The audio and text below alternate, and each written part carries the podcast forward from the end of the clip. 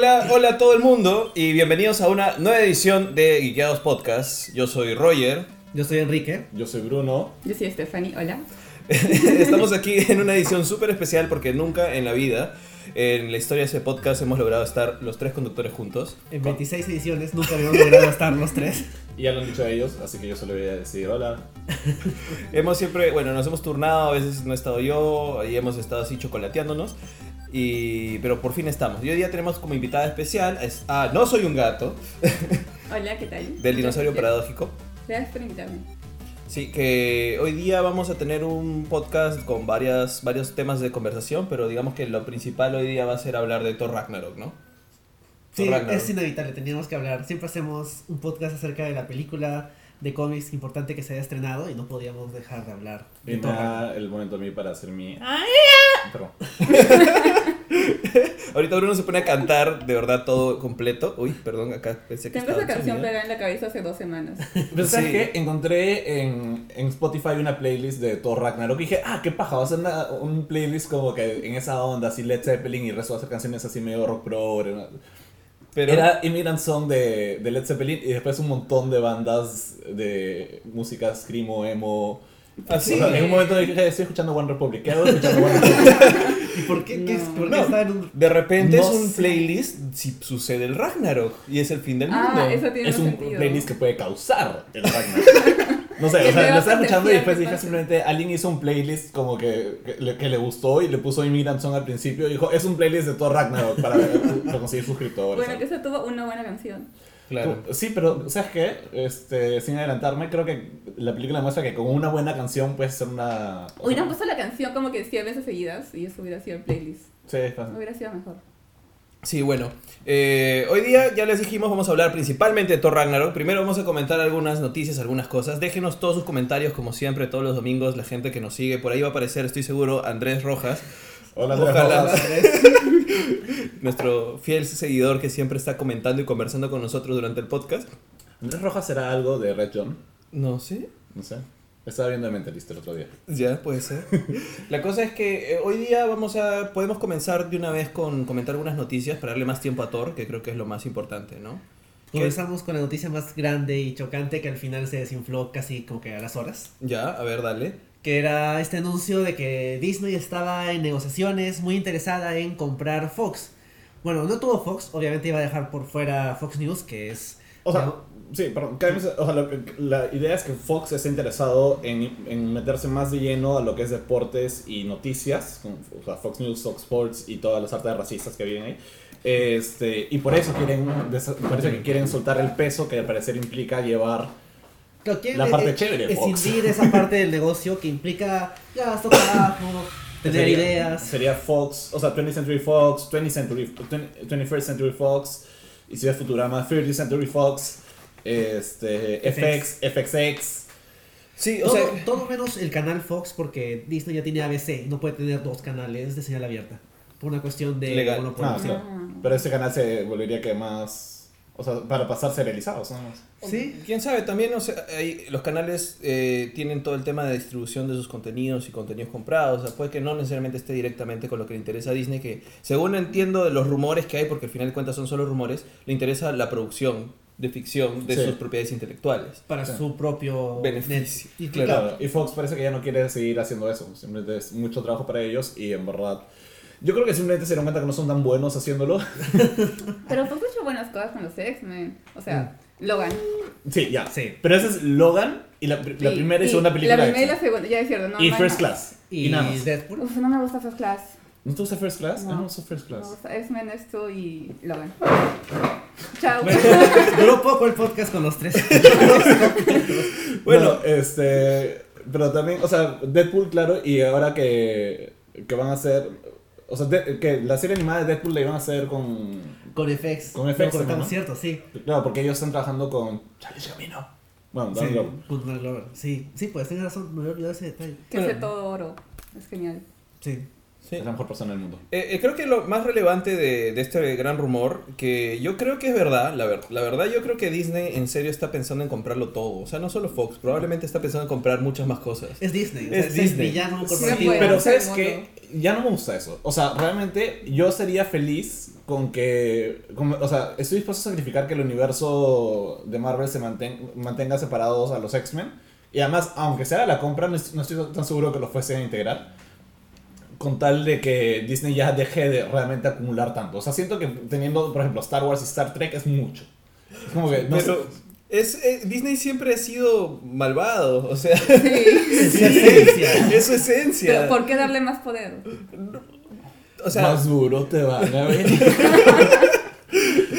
El tema es, o sea, yo sí creo que en realidad eh, el universo cinematográfico de Marvel pierde mucho sin los X-Men. O sea, forzar a los inhumanos a hacer todo lo que simbolizan los X-Men es bastante triste hasta cierto en punto. of Shield estaba funcionando paja. ¿ah? Pero, Pero, es, es se un- nota vacío. Más Claro, allá de que lo hagan bien en Agents of Shield. No sé, yo no, yo no los extraño en el universo cinematográfico Marvel. Siento además que si, si desde el principio hubieran tratado de meterlos, de repente hubiera sido mucha vaina. Porque además, eh, o sea, la presencia de los X-Men te obliga a hacer una... Pero paréntesis, es para ti, creo, Bruno, porque Gonzalo Sí, sí, sí. dice que es como Chivo y creo que de los cuatro, no, de los tres al menos sé que tú eres. digo que Sí, sale sí, bien. sí. También- Gonzalo. Solo quiero que quede claro que es, es el esposo de Lorena Aparicio. Sí, sí, sí. sí, Y sí, sí, cuando fui a su matrimonio, vino borracho en dijo, haz como Chewbacca.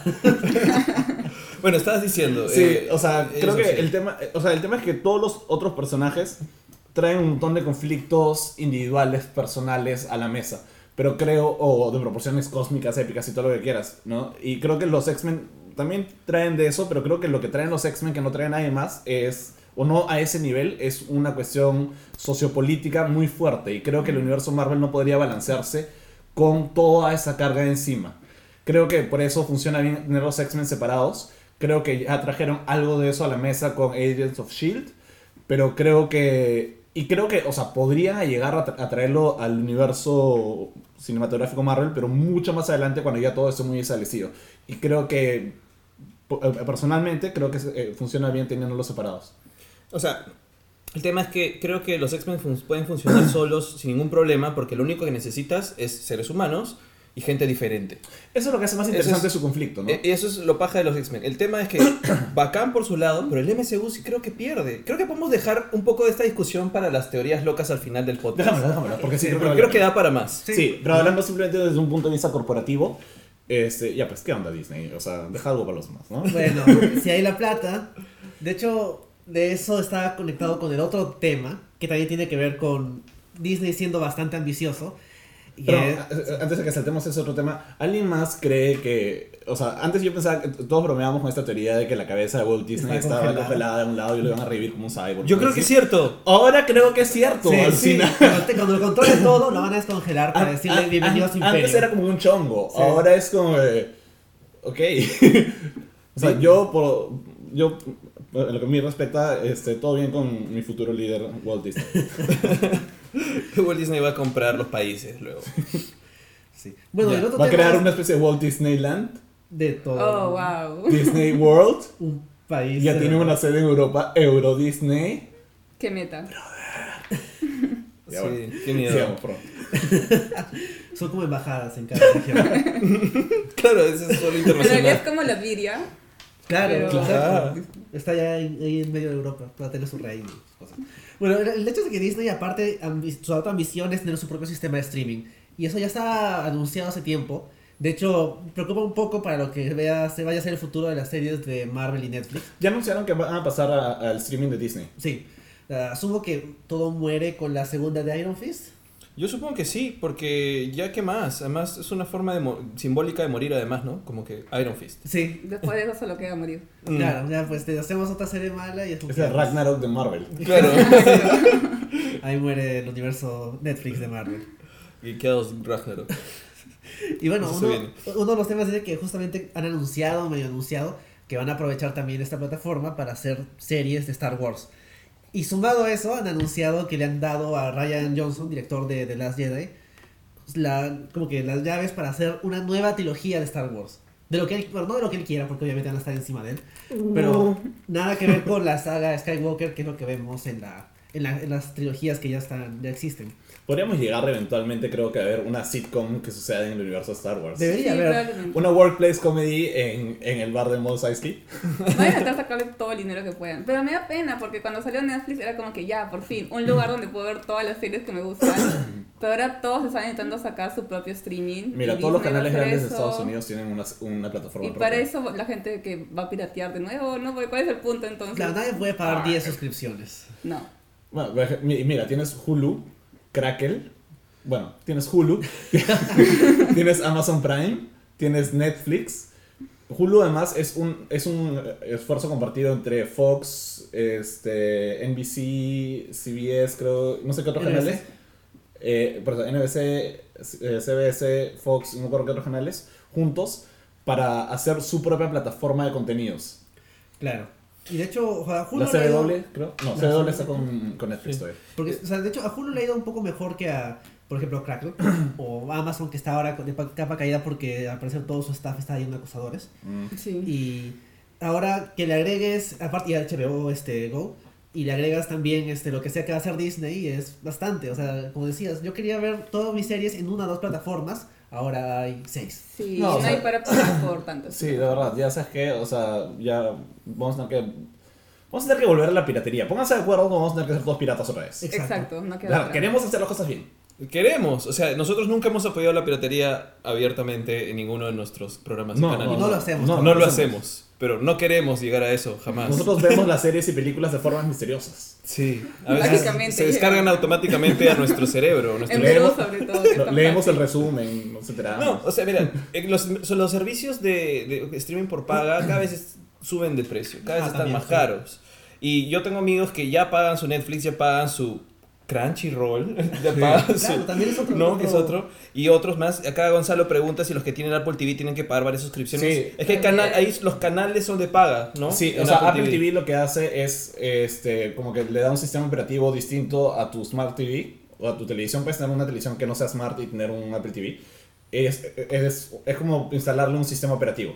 Y lo que y tiene como que el servicio es como cuando es como cuando conectas tu Play a la tele y puedes cerrar a Netflix o a Spotify o varias cosas, es lo mismo. Pero como tiene el catálogo, tiene iTunes, puedes acceder con tu cuenta de iTunes a las series o películas o cosas que tenga iTunes y ver desde ahí mismo. Hay Geos Podcast en iTunes, Y el resto de podcasts de Ikea. que también están. Esto lo van a poder escuchar después en, en, en, en su Apple TV. Eh, pero, o sea, yo creo que Disney lo que está confiando mucho es que sus propiedades intelectuales, obviamente hay gente que va a querer verlas y que van a querer seguirlas. O sea, todo el universo Star Wars va a estar metido ahí. Todo Marvel Televisión va a estar ahí. Todo lo que sigan comprando va a seguir estando allá. Y al final de cuentas son una gran, gran empresa que saca no solamente las películas animadas, sino que hacen un montón de pelas con Paramount. Debe estar, todo Paramount debe estar allá adentro. Paramount Este, es el distribuidor, pues, ¿no? Claro, o sea, todas las cosas con las que ellos tienen negocios y tienen contenidos, todo, o sea, el contenido probablemente va a superar el de Netflix, que eh, Netflix hace un montón de cosas, pero a forma de deuda, o sea, ellos ya se ha establecido que tienen billones de deuda. 20 billones. No, 20 mil millones, ojo, porque en inglés es. Sí, mil millones. 20 mil millones de deuda. Y ellos ya tienen cuántos años de contenido para llenar esa plataforma. Sí. O sea, en verdad, si ¿Cuántos Netflix sacara todo lo que no sea contenido en Netflix, igual tienes harto contenido para rato. Sí, Sí, es verdad. ¿no? sí. Pero igual incomoda el hecho de que, ah, quiero ver, no sé, este, Monster Inc. Y no puedo porque estar suscrito al sistema de Pero, Disney. no, y además es, es bien fregado, ¿ya? Porque Netflix tiene esta vaina que a mí siempre me revienta. Y es como que quiero ver Monster Inc. Está Monsters University, pero no está Monster Inc. Ajá. Y es como que, ¿qué onda? ¿Cuál es la diferencia? O sea, Sí, ¿cuál es el criterio además? Y hay otra cosa, este, no sé, la otra vez tuve ese momento en que estaba buscando Community, quería verla otra vez, y encontré que estaba en Hulu, ¿no? Porque es eh, NBC, Sí. excepto la última temporada que es de Yahoo. Sí. Entonces dije, voy a buscar Community. Y voy, voy ¿sabes qué? Vi Hulu y dije, ¿sabes qué? Fácil me meto a Hulu, un, o sea, un mes, una cosa así, dos meses para ver un par de series ahí y después como ya me, me salgo. Y, ¿no? O si, me, o si me gusta y si no me afecta el bolsillo, ya pues me quedo. Porque realmente tiene un catálogo enorme. Entonces entré y dicen, Hulu todavía no está disponible en tu región. Sí. Ah, bueno, ya, pues, eh, ya, normal, lo entiendo. Dije, ya, voy a... Pero me puse a investigar un rato qué cosas tenía, eh, o sea, Hulu. cuál era el plan de Hulu. Y, me- y ahí fue que me enteré que Hulu en verdad pertenece a como que a varios canales. Y se juntaron y tienen su streaming Ex- conjunto. Exacto. Pero luego le, empecé a leer cuál era su plan a, a largo plazo y luego dije, ok, pero ¿cómo me afecta? O sea, eventualmente ya no voy a querer Netflix, porque en verdad, o sea, si no fuera por el contenido original de Netflix, o sea, Hulu ofrece cosas bastante pajas. Y luego, o sea, Marvel va a despedazar a Netflix. O sea, ¿qué está pasando? Alguien de ellos va a comprar a Netflix. Espero. Que sea Disney. Espero que alguien de ellos compre Netflix y que yo, me, Y yo lo pueda, y yo lo pueda seguir. O sea, lo que estás esperando es más monopolio. De alguna es que, forma. ¿sabes qué? Lamentablemente sí, porque al final lo que de verdad me frustra es que todas estas corporaciones están repartiendo la torta, pero se reparten la torta y luego te dicen, y no no es que tú puedas decir, ya, entonces voy a comer el pedazo de torta de tal. Y dices, no, pero me gusta lo que tiene el pedazo de torta tal. Entonces dices, voy a tener que comer un poquito de todos, pero eso me sale más caro. Y ellos tampoco quieren eso. Y no Entonces, tienes un festival de tortas. no hay un festival de tortas, las no hay tortas. desempleo, ni siquiera, es más, ni siquiera sabes quién tiene qué y depende de la región. A veces algunos tienen Sí. una cosa, otros tienen otra, te bloquean. No puedo ver otra vez la serie animada de X-Men. Sí, el tema es que el diferenciar de cada uno de estos servicios de streaming son su contenido original. Chévere por un lado, desde el lado de los artistas, ok, o sea, lo que jala va a ser el contenido que yo haga, yo escriba, que yo venda. Pero eso no nos puede obligar a tener suscripción en todo, a menos que de verdad puedas pagarlo todo. Pero puedes calmarse un poquito porque cada vez que volteo mi cara desaparezco lamentablemente. Ya. Gracias. Bueno, justo Gonzalo pregunta si acá funciona Hulu y efectivamente acá no hay Hulu. Entiendo que es una cuestión complicada de derechos porque hay tanta gente, tantas empresas grandes metidas ahí. El cable. El- Claro. El, cable, el cable y todo lo que es cable friega acá a Hulu porque bastante del contenido de Hulu nos llega acá por cable. Claro, y lo peor de todo es que nos perdemos el contenido original de Hulu. Por ejemplo, este The Handmaid's Tale es una de las mejores series del año. Y no la podemos ver legalmente, pero ya le hemos comentado en el Encima todo el cable. Este, porque no se Porque la vieron vía... Viajamos a Estados Unidos para verla. Muy bien. Claro, claro. Sí. sí. Bueno, que le ganó a perdón, Netflix y solo en- para cerrar, ni en siquiera- la carrera por el, Por el- Emmy. Exacto. Sí. sí. Sí, le ganó a Netflix que tenía años en eso y no le funcionó. Y, y- y, o sea, y como para rematar este tema, ni siquiera es que si tú te mudas a Estados Unidos y dices, bueno, pero en Estados Unidos al menos sí puedo conseguir. No, o sea, en Estados Unidos también tendrías que tener varios servicios de suscripción y también tienen bloqueo regional de contenido, no sé, británico, europeo.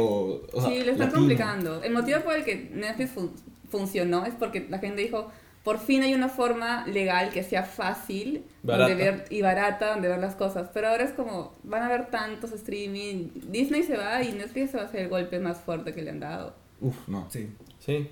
Sí. Sí, va a ser un gran golpe.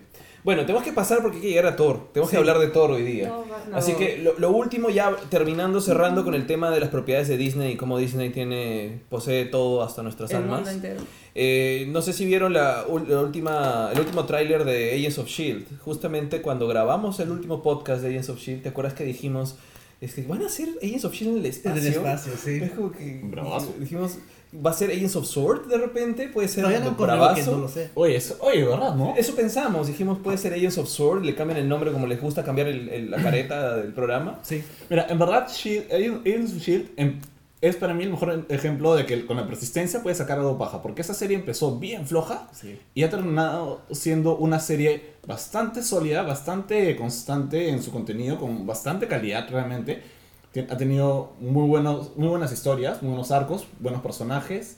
Este, incluso, mira, en el tema eh, de representación y diversidad ha sido bastante, digamos, eh, progresivo. Bueno, o sea, Es más diverso que los Avengers. Claro, es súper Bueno. diverso y los Inhumans son los X-Men ahí de Marvel. Pero ¿no? son tan diferentes en realidad, o sea, originalmente en los cómics Mm. y Newmans y X-Men no puedes reemplazar uno con el otro. No puedes. No, Yo también pero- pienso que pero no lo- puedes. pero- lo, inten- lo intenta. Pero lo, inten- lo intentan y si dejamos un toque del lado los cómics, en verdad tiene sentido lo que, lo que plantean. O sea, porque una cosa que a mí siempre me da bastante risa de los cómics de X-Men era como que, claro, a los X-Men los discriminan por tener estas Superpoderes habilidades que raras. matar gente. Pero todos los otros demás personajes también tienen habilidades raras y no, y no todos los discriminan. o los Por eso de- los X-Men funcionan mejor ignorando el resto del universo de Marvel. Sí, por eso es que, exacto, y por eso es- eh, ese es el argumento que sé antes. Pero en todo caso, en Agents of Shield, Pero es que, bueno, uf, bueno, es que yo sí tengo, yo tengo un un debate tema. para otra. al final, al final ya Es que hay un tema con, con un cambio, es que el simbolismo está en un cambio o voluntario o por accidente y al nacer y eres como eres porque naciste así. Esa es la gran diferencia. Claro, Y es ahí donde hay un simbolismo paja. Lo, lo entiendo. Eh, O sea, Sí. lo, lo entiendo y está bien. Y creo que, pero creo que de alguna forma Agents of S.H.I.E.L.D. resolvió un poquito eso cuando hicieron todo este tema de que... O sea, aceite de pescado. del aceite de pescado. Que, los cómics lo forzaron así también con la bomba del Terrigen, ¿no? O sea, Sí, claro. porque no es, Claro. una, no es una cosa voluntaria como había sido O sea- siempre el tema inhumano. O sea, mira, sí te, sí te acepto que si yo hubiera sido editor de Marvel, yo no hubiera aceptado la creación de los Inhumans existiendo ya los X-Men. Claro. ¿no? Pero en este caso ya está y ya está, pues, ¿no? O sea, Sí. ya lo hicieron y, y a falta de X-Men no me parece que esté mal. Pero sí, Agents of S.H.I.E.L.D. realmente es una buena serie y Agents of S.H.I.E.L.D. en el espacio me parece que va a estar bien paja. Justo estábamos comentando antes de que llegues que Agents of Shield me parece genial porque resuelve con la poquísima plata que sabes que tiene cosas bien interesantes porque tienes unas secuencias en un cuarto blanco y, no- y hablan y hay diálogos, hay guion, hay cosas interesantes o un edificio, no sé, de cemento y tienen toda la secuencia de acción barato, Barato. pero es chévere. Entonces ahora estamos diciendo, ahora fácil, toda la temporada es en la misma nave y no salen. Están en el espacio, técnicamente están en el O espacio. sea, es como que Gravity, Agents of Gravity, Todo el presupuesto ya se fue, así que... en el trailer. No, pero, o sea, ¿y sabes qué? Tienes personaje... No, no product placement. tienes, tienes personajes súper inter- o sea, súper interesantes como el personaje de Ming-Na Wen. Me encanta, o sea, Agent May. Oye, qué paja ha sido todo el arco que ha tenido en la serie. ¿eh? Sí. No, no spoilemos por aquí porque todavía no lo terminé. Ah, No, porque Tienes- es que empezó muy mal y tuve que dejar de verla. Pero me Es están inspirando a, a verla de nuevo. Sí, tienes a Phil Coulson, que empezó con un personaje encantador, en- Gracioso. graciosón, graciosón en la primera fase del universo Marvel. Y de hecho puede ser medio... O sea, creo que la decisión de que nunca más vuelva a conectar con el, con el universo Marvel cinematográfico está bien porque le resta dramatismo a, A su muerte. a su muerte. Pero, o sea, haberle dado toda una historia paralela en, en la serie es paja, es válido, es, es interesante, es un buen personaje, en verdad. Sí. ¿no? Me intriga mucho qué van a hacer en el espacio porque como que tienen la libertad realmente de no conectar con nada de lo que está pasando abajo. Creo que- Eso es una cosa. Sí, lo que iba a decir, mi única queja con, con Agents of Shield es que a causa de Agents of Shield, el personaje de Daisy, eh, de Daisy Johnson, o sea, este, eh, Quaid. Quaid, Ujú. en los cómics ha sido La nerfearon. la- claro, o sea, la cambiaron para que sea más parecida a su versión de la tele y en verdad, o sea, la versión de la tele no llega a ser tan chévere como la versión de, del cómic. Claro. Ah, no, originalmente. La La, versión del cómic originalmente era La increíblemente de Secret paja. Warriors. Sí, la de Sí. Secret Warriors. Era el, era el personaje femenino más paja que había visto en mucho tiempo y ahora es como que... eh. Además que la tenían como amenaza a nivel omega. Era nivel omega. Claro, era un, nivel, era un nivel omega y técnicamente lo sigue siendo, pero está totalmente como que dampeada. Sí, tampoco es que puedan usar un personaje nivel omega en la serie considerando que tiene que mantener cierto nivel de amenaza y cierto nivel de presupuesto. Y que le pueden pasar cosas malas y no puede ser omega como que hace así destruye el mundo. pues. Claro. Claro, pero sí me gusta cuando revelan que en verdad su potencial está ahí porque la meten eh, para que pueda, digamos, botar su fuerza un poco en la misma cabaña de donde metieron a Hulk. Ah, sí, sí, sí, esa parte es bien paja. O sea, digamos, el, el- el- digamos, la dirección está ahí, pero en todo caso que sea paulatino tampoco me molesta. Bueno, Vamos a Thor. pa- para ir cerrando con el tema de Agents of Shield, creo que casi todas las temporadas se comentaron en el stream a todo el cable con Enrique. Todas están ahí, sí. Escuchen el stream a todo el cable con Enrique sin Richard. Claro que, bueno. O sea, no, porque Richard no comentaba la serie de superhéroes. No. Richard, pero, o sea, Richard vio la primera mitad de la primera temporada y no le gustó por razones obvias. Y te dejaron solo comentando. No, bueno, eventualmente Roger y Ah. Ludo se han acompañado. Entonces, entonces, no, no, este, no bueno. suelo grabar de hablando solo. Pueden encontrarlo en la, en la web o en- de frente en el Facebook de Stream a todo el cable, ¿no? Que tienen todo ahí. Pueden ser todo el mil scrolls de los Sí, podcasts. porque debe estar como que en el número. Control F dibujar. sí. También. En Google también. El stream a todo el cable es Agents of Shield.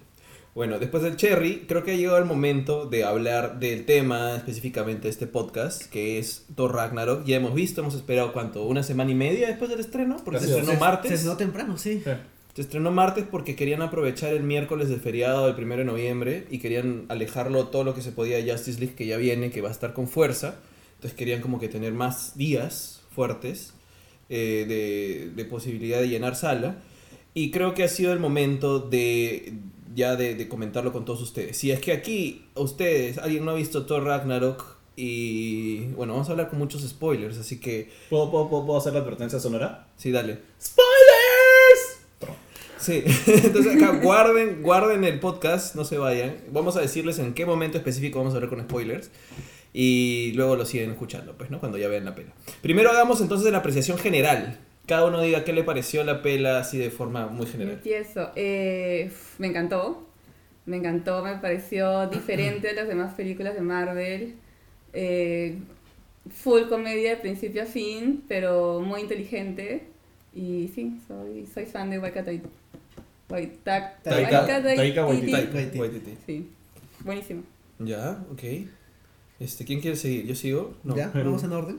A mí también me gustó muchísimo, ¿ah? O sea, yo no estoy 100% contento con algunas cosas, pero salí muy feliz del cine. O sea, me divertí mucho, me sorprendió algunos, algunos discursos, algunos eh, elementos hasta simbólicos de la película que me parecen muy interesantes, sobre todo para una película de Marvel. Me gustó el estilo, me gustó cómo se trabajó la mayoría de personajes.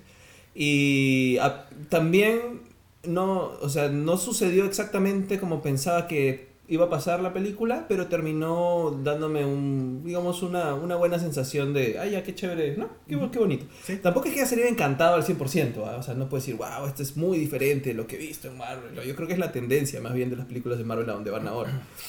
Pero me pareció que sobre todo todo lo bueno que tienen lo tienen por el director, ¿no? O sea, de verdad Taika Waititi eh, fue una gran elección, creo que le dio personalidad a la película y creo que tiene mucho potencial de crecimiento, o sea, o de más desarrollo en otras películas y si quieren seguirlo usando como director, bravazo por mí, Sí. ¿no? Sí. Bueno, a mí también me gustó. De hecho, a medida que, que va pasando más tiempo y, y veo algunas reacciones acerca de la película, me doy cuenta que me ha gustado un poco más de lo que pensaba cuando salí del cine. Como dicen, tiene bastante del estilo de Taika Waititi. No es, o sea, por ejemplo, ahora en la mañana estaba intentando de ver este Hunt for the Wilder People, que es su película anterior a Thor Ragnarok, y es muy distinta, o sea, en la primera, alcancé a ver la primera media hora, y es bien tranquila, bien como que contemplativa, porque te muestra los paisajes neozelandeses y todo. Y antes de eso había visto What We Do in the Shadows, que es muy distinta porque es documental. Pero a pesar de que son tres estilos muy diferentes, se nota cierta, cierta idiosincrasia del director. Entonces no es otra película Marvel más donde es 100% estilo Marvel, como por ejemplo Ant-Man, que sin ser mala es la más genérica del grupo, creo. Me parece que Thor Ragnarok se aleja... ¿Cómo? ¿Qué, qué? Thor Ragnarok se aleja, se aleja un poquito de- del, del molde, tal vez no lo suficiente. Y creo que eso es lo que más me, me resentía de la película, que si se hubiera alejado más, Claro, ese es el como, como más o menos lo que decías tú, o sea, Waititi tiene mucho potencial de trabajar en ese tipo de blockbusters, pero necesitaría una propiedad que le deje irse más por su lado, porque siento que lo restringían mucho, pero aún así es un producto muy bueno, es muy graciosa, tiene unas cosas temáticas que no lo, no lo captas a la primera, pero luego es como que, ah, sí, o sea, esto está, hace un poco más que simplemente el bueno va y le pega al malo y hay un chiste por ahí, como suele ser a veces el formato Marvel. Sí, o sea... ¿sí? ¿Bruno? A mí me encantó. Yo salí súper feliz de la película. eh, o sea, digamos, no. Estoy tratando por mi salud mental de no hacer todo esto de clasificar qué película me gustó más, qué película me gustó menos. Eh, y también estoy tratando de no compararla con las otras películas de Marvel porque creo que no es necesario. ¿no? Simplemente hay películas de Marvel que no me gustaron, hay películas de Marvel que sí. O, bueno, más que no me gustaron, películas de Marvel que me gustaron menos. Pero creo que Thor Ragnarok destaca en su forma, destaca en su estilo. O sea, cuando apareció Guardians of the Galaxy, me acuerdo que dije, ok, se salieron bastante de la, fórmula. O sea, han hecho algo como que distinto, loco, alegre. Este, y claro, porque tienen la, tenían la posibilidad de unos personajes que en verdad se fracasaban, bueno, y quedaron y ya está. Pero cuando lo hicieron con Thor Ragnarok, es como que quedé encantado con saber que bajo la mano del director adecuado pueden coger cualquiera de las propiedades intelectuales que tienen y darles o sea, una visión absolutamente fantástica y loca y divertida y que todavía sea coherente con el resto del universo, pero que sea su propio mundo, su propia historia. O sea, yo la pasé demasiado bien, la vi dos veces, la pasé demasiado bien. La pasé demasiado bien. Me gustó. Sí. Lo que sí, y creo que la palabra que define todo esto, que define, la que define el trabajo de Taika Waititi y que define esta película en ese, vamos, en ese respecto, es libre. Como el sol cuando amanece. Pero creo que haya sido totalmente libre porque sí siento que le han dado más libertad que a la mayoría de directores, tal vez porque también Waititi tiene una visión más clara, pero sí noté cosas en las que dije, ah, aquí está el estudio metiendo mano. De todas maneras, eso siempre va a haber, pero creo que, o sea, cuando digo libre me refiero, o sea, creo que esa palabra, o sea, la traigo del trabajo de Waititi en general, ¿no? O sea, por ejemplo, What We Do in the Shadows la grabaron sin darle un guion a los actores, les daban simplemente, ok, en esta parte hablan de tal cosa y como que, go, improvisaban al respecto, y todo utilizó bastante improvisación, y creo que eso, combinado con que Waititi dijo, tengo una visión y es esta, y es como que a otro director no sé si se lo hubieran aceptado, ¿no? Incluso James Gunn estaba un poquito más limitado, ¿no? Este, pero creo que está bien porque su estilo es un poquito más ordenado, entre comillas. Waititi, en cambio, es como que voy a loquear. Bueno, sí, en, términos de, de estilos, James Gunn es demasiado obsesivo compulsivo con todo, ¿ah? Sí. O sea, él eh, presentó solamente para hacer su casting de director como que 150 páginas de propuesta y nada Sí. más. Y luego hizo Ya. un treatment de 90 páginas para el resto de las áreas. Sí, sí. Entonces, eh, son creo que opuestos en estilos de trabajo, porque Waititi, este, creo que porque él ha demostrado que tiene un trabajo serio, además muy profesional, Sí. y que tiene un estilo muy particular, es que le puedes dar a un director la libertad para trabajar de esa forma. Y Sí. creo que por eso te vas con el tema de libertad. Sí, Pero- claro. O sea, tamp- tampoco digo que haya sido como que un locón, así como que dejo las cosas Pero al- complementando un poco también lo que dice Stephanie, o sea, yo creo también que la franquicia también le queda grande en el sentido de que si hubiera tenido un personaje más de clase B o una, no una tercera parte cierre de una trilogía como es Thor, Sí. hubiera tenido mucho más potencial para explorar y sacar más cosas. Pero como hay que cumplir con algunas cosas de, de, de Thor, porque es el personaje Thor que ya tiene historia, que ya tiene seis películas previas, que ya tiene todo esto, es ahí donde hay cierta restricción. Ahora, Claro, sí. creo que igual Waititi es un director interesante para esta franquicia. Voy a hacer, sí, mucho de esto, voy a hacer mucho de esto porque lo he practicado. Además trabajó con muy buenos actores. Este, creo que, o sea, lo interesante es que la franquicia de Thor era No se quedó helado. Creo que la franquicia de Thor era perfecta para, para hacer esta. para dársela a Waititi eh, eh, por una cosa. La franquicia de Thor nunca realmente destacó. O sea, a mí sí me gustó la primera película. A a mí me encanta la primera película. Sí. Yo no entiendo los haters. Me Yo parece tampoco, una ¿no? buena mí- pela. a mí me gustó, está bien hecha, me gusta además la visión que le dio Kenneth Branagh de construir este universo medio shakespeariano Sí, a- sí. alrededor, ¿no? O sea, fue interesante. La segunda pela fue un bajón. Es un asco. Fue un bajón, de verdad. Este, o sea, ya sabemos que los villanos de Marvel suelen ser intrascendentes. El problema es que la película es intrascendente. Ya no tenía planos aberrantes. No, De verdad. claro, no, o sea, no, no había nada de lo que No, caracterizaba no la pasó película. nada, o sea, si lo ves, lo único importante de la película es Fue la Loki. gema. Es la gema, Y Loki, sí. Loki, que es Lo muy- que fue la mejor parte de la y película Loki, de claro. lejos. Y, y eso además es con un poco, y, y eso para mí de todas maneras es mano del estudio de haber dicho, oye, Loki funcionó muy bien en la primera película y en Avengers Loki queremos que por favor lo metas otra vez a la siguiente película. Sí. Ah, ya. Pero Loki ha pasado de ser el villano central a ser como que... Personajes Es un centrales. personaje más, claro. Es un Claro. protagonista. Sí. Sí, y, le, y le quitaba Y protagonismo a Thor. Bueno, Da- Dark World le quita protagonismo a Thor. Sí, y, está Loki. bien porque realmente no hay mucho más que hacer. Pero es eso que Chris Hemsworth se, se quejara con el estudio. Sí. Y dijo, no me están usando como yo quiero, yo tengo más potencial. No, pero, o sea, y, y ahí, justo cogiendo todo eso, dices, ok, tenemos una franquicia que empezó, empezó ordenada y bien. Tampoco es magnífica su primera película, pero es como que es buena. A mí sí me gusta, yo No, creo que es una de las mejores. Hay- Bueno, de hay- las tiene sus cosas. Es barata, mí chiquita y es ve, Es paja, se pero, es paja, pero tampoco me parece, digamos, tan trascendente personalmente, por gustos. Pero, a ver, tienes una película, una franquicia que empezó bien, además cumpli- cumpliendo en verdad todos los requisitos que estaban cumpliendo las, las películas de fase, fase 1 de Marvel. Sí. Tienes una secuela que en verdad se llevó al. la- o sea, que se llevó a la franquicia abajo. Yo me divertí más viendo The Dark World que, que Thor. ¿Sí? Sí, me pareció que tenía más partes graciosas. Estaba más, era más chistosa, sí. Tenía así.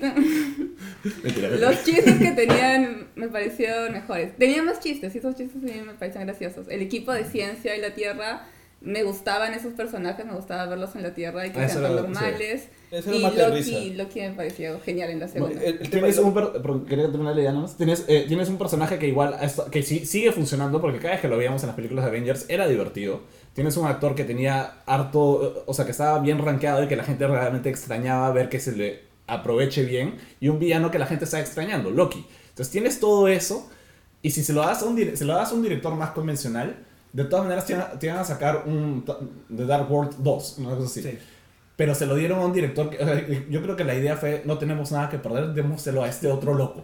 Y digo otro porque James Gunn fue su primera apuesta así realmente desquiciada. Y en este caso dijeron: démoselo a este otro loco, Claro. pero es un poquito más apuesta todavía porque era un personaje más establecido, más caro que, que los Guardianes en principio. Dijeron: vamos a ver qué tal sale. A mí me parece de verdad un- riesgo Y- grande. Y Porque pagó bien la apuesta, pagó muy bien. Marvel solo ha tenido dos modus operandi. Uno, directores a los que puedo controlar completamente y finalmente quien hace y deshace es Kevin Feige y, y los otros operan. Y riesgos con personajes más chicos como lo que pasó con, con, con Guardianes de la Galaxia y lo que intentaron hacer con Ant-Man y no le salió bien porque tuvieron este despelote con Edgar Wright que terminó en ceder la película a Peyton Reed. Mm. Sí. También Edgar Wright ahí se puso inflexible porque él, él no quería hacer película de fran- franquicia y tenía que hacer franquicia. Sí, Eh, claro. claro, pero, pero me refiero que es, es el único momento en donde buscaron otro director que tuviera un estilo particular, como lo tenía Sí, James claro. Gunn, y que no les resultó tan bien. Entonces, ahora con, con Taika Waititi han arriesgado bastante igual, ¿ah? Y qué bueno, porque algo que yo sí quería decir hace un rato es que lo que yo extraño, lo extrañé en Thor 2, es que Thor 1 para mí el drama de los personajes está clarísimo. Los arcos de los personajes me parecen súper pajas porque son bien shakespearianos, es conflicto de familia, de hermanos. Es, eso se ve solo un ratito en Thor 2 en partes de Loki. Mm. Se pierde por completo, entonces terminó siendo más lo que Marvel estaba apuntando con, con las películas eh, en esta fase de hay que hacer las cosas más grandes, más espectaculares, el riesgo más grande, uy, se acaba el mundo. Pero de vuelta a Thor Ragnarok, yo siento que a pesar de que se ha vuelto mucho más colorido, que se ha vuelto mucho más psicodélico y espacial, regresamos a un conflicto familiar, porque tienes el tema de Odín, el tema de los hermanos, Mm. Thor Loki. Entonces, regreso a la parte shakespeariana. Eh, eh, Claro, el- la combinación de personajes que han hecho para que de pronto se vuelva un conflicto familiar nuevamente, y además de lo que quiero decir después, las simbologías que hay dentro de la película, creo que me regresan a eso a pesar de que ya no es una película barata, no es una película chiquita, no es, no es un backlot de en medio del Claro, desierto. es una calle en medio No, del desierto, si son fuera a casas. a Nueva Zelanda. Claro, entonces me parece increíble que pueda haber, em, que podamos haber tenido ese Thor Ragnarok. Como sí, que- sí, sí. O sea, es realmente. Es, fue una apuesta divertida, pagó bien y creo que valió la pena. Creo Ya. que si no hubieran hecho Ant-Man, hoy en día Marvel sí se animaría a hacer la película de Ant-Man de Edgar Wright. Porque hoy día sí se animaría a hacer algo más. Sí, Porque sí, fue seguro. pero, pero sí es que Edgar Wright aceptara hacerlo como franquicia. Es, es que eso fue lo que los detuvo. el intransigente en este caso fue él, pero de hecho Marvel era como que dijo, tiene que ser... Es que siento que Wright no, no, es- no, no tiene. No- No, no tiene le esa interesa. madre, no, no, no le interesa tampoco, creo Claro, que no. ser, ser director de franquicia. Y que siga haciendo. Me, me, me encanta su Queda- película. lo suyo. Después de claro, sí. una década de estar intentando hacer esa película. Mm. Sí. que- que es muy triste esa historia de Sí. Bueno, pero al final sigue teniendo crédito de historia, ¿no? Sí, claro, Bueno. fue su historia. Bueno, ya, no nos desordenemos. Hemos hablado así cosas en General. generales. Yo creo que ya podemos hablar de spoilers. Pero hablemos entonces específicamente de qué es lo que nos gustó más y después creo que podemos hablar de las cosas que no nos gustaron tanto. Me gustó Korg. Oye, No, Korg, Korg. Korg es buen, un buen añadido. Fue, fue un buen cambio de personaje. ¿ah? Al, Sí. principio, al principio pensé que no me. O sea, cuando recién apareció dije, ah, ya, lo. O sea, cuando me enteré que el que hacía la voz era Taika Waititi, dije, ah, no va a ser como el core Del cómic. del cómic. Y el core del cómic es muy paja, pero no tenía lugar en esa pela. No, y pues- no fue un mal cambio. Claro, en el, en el podcast del Stan Lee comentamos Planet Hulk y ahí hacíamos mucha así como expectativa de cómo, cómo va a salir la gente del War Band de Hulk en, en todo Ragnarok. Y pensábamos de que ah, bueno, va a salir Korg, asumimos que iba a ser el Korg del, del cómic, que era un tipo mucho más serio, creo que era como que el amigo de Hulk, súper este, confiaba en Thor, en, en Hulk, que era honorable y todo esto. Era la mano derecha de, de Hulk durante su invasión. Exacto. Y también, bueno, y Miek, que también sale en Planet Hulk y que también salía en esta película, pero era súper diferente incluso en diseño. Sí. Sí. Además, Mick era, fue un villano al final. Que al final es, es villano de, de World War Hulk. Y lo ves acá, desde, desde el momento en que habla con la voz de, de Taika, pero súper exagerada. kiwi. Exacto, sí. Súper con el acento y todas las líneas que dice. Es, o sea, hay mucha gente que Hello, no le- friend. hay gente que no le gustan mucho los cambios en los cómics, pero cuando lo puede hacer tan, tan bien, entonces que sigan así, que... que Y es un, Es personaje, es un Sí. personaje muy él. O sea, él literalmente podría ser un, perso- un vampiro más en What We Do in the Shadows. Y hasta tiene la referencia. Sí, ¿no? sí, Sí, sí lo, sí, sí lo ubiqué, de los tres vampiros. Fácil sería. Pues, Para esto, este, la intertextualidad, o sea, toda la cantidad de referencias Ah, que hay a, primero, al, uni- al resto del universo Marvel. Ya, pero e- So- eso es, digamos, lo, lo que ya esperas de una Sí, película no, Marvel. pero, pero, ¿sabes qué? Creo que de todas las películas, esa es la que más me ha hecho reír con las referencias a otras películas. ¿No? O sea, las referencias. Este, Age of Ultron. a, las, las referencias de todo constantemente a Age of Ultron. de, Calm down, me cae, calm down. Eh, No, Eso- the sound is going down. The sound is going, going down. Going Hey, down. cuando empieza, hey, big guy. ¿Cómo no podía evitar ver a. Scarlett Johansson. a Y como que, ¿por qué dices eso? Ya. ¿Qué te pasa? Eso, este. Es que el- suena, suena, ¿sabes qué? A chongo de rodaje. Suena Sí. como Sí. que. O sea, yo, yo a Ruffalo lo, lo estaría. Todas las películas con él estaría chongueando cada vez que se, se, se altera un poquito. De Sound is going down, Tienes eso, tienes también el, el callback genial al, primer enfrentamiento de Thor y Hulk y al primer enfrentamiento de Loki, y. Hulk. O sea, cuando Loki, cuando Loki ve salir a Hulk y se muere de miedo y luego Hulk agarra a Thor y lo sacude de un lado para otro igualito que, que a Loki y Loki como que así se siente. Eso, o también este, cuando recién atrapan a, a Thor y lo presentan al gran maestro, que además Jeff Goldblum Ah, sí, Ah, sí, sí, sí, ya, fantástico. ya hablaremos. Sí, ya hablaremos de él. Este, y, este, y Thor, es- y Thor está como pidiéndole a Loki ayuda, y Loki le dice como que nunca he visto a este tipo en mi vida, y, y Thor, ah, eh, como, somos hermanos, hermanastros. No, adoptados, adoptados. Que lo mismo que dice en Avengers. Claro, lo mismo que Thor dice. Y fue mucho más gracioso que en Avengers. Sí, o sea, pero funciona porque es un callback, ¿no? O sea, si no, Claro. si no lo hubieran hecho por primera vez, o sea, es como, por eso digo, es, las referencias es están muy- bien hechas, muy bien aprovechadas. Como que siento que Taika Waititi, que cuando realmente se vio todas las películas de Marvel, dijo, ok, vamos a hacer una- esto, esto, esto, esto, esto". Yo creo que también mucho de eso puede haber salido de la parte en su método de improvisación. Sí. O sea, entrar en un personaje y que los personajes hablen con su historia, con su propia fábula, con lo mismo que ya les ha pasado en la vida. Y eso ha hecho que enriquezca justamente la dinámica entre los personajes. Eh, eso- y a eso la- de- me refería con el tema de la libertad. O sea, Mm. siento que les dio bastante libertad de ustedes propongan. ¿no? O sea, eh, si ya puedo hablar un poquito más de lo que me gustó de la película, creo que lo mejor logrado en la película en realidad es Thor. O sea, y qué bien porque la película se llama Thor. Thor fue la estrella de su película, eso Al no había fin. pasado. No le pasó hasta ahora. No. Eh, y, y creo que eso es un gran logro, porque el personaje tenía muchos problemas y, y creo que era justo el reclamo de Chris Hemsworth decir, oye, yo soy Thor y no estoy siendo Thor, o sea, puedo hacer más. ¿Vieron el, el, el, la- el caso de Kevin Smith? Kevin Ah, Smith. Ah, que- sí, él, él- él- vio, él vio el pod- escuchó el podcast. Claro, Kevin o sea. Thor escuchó el podcast de Batman o Fatman, eh, Fatman o Batman de Kevin Smith sobre cómo Thor, eh, o sea, ya va a estar el mismo Thor aburrido, constante, y esto con su pelo así, ya sabes. Dijo, afeítenlo y córtenle el pelo. y Chris Hemsworth, fue y dijo como que...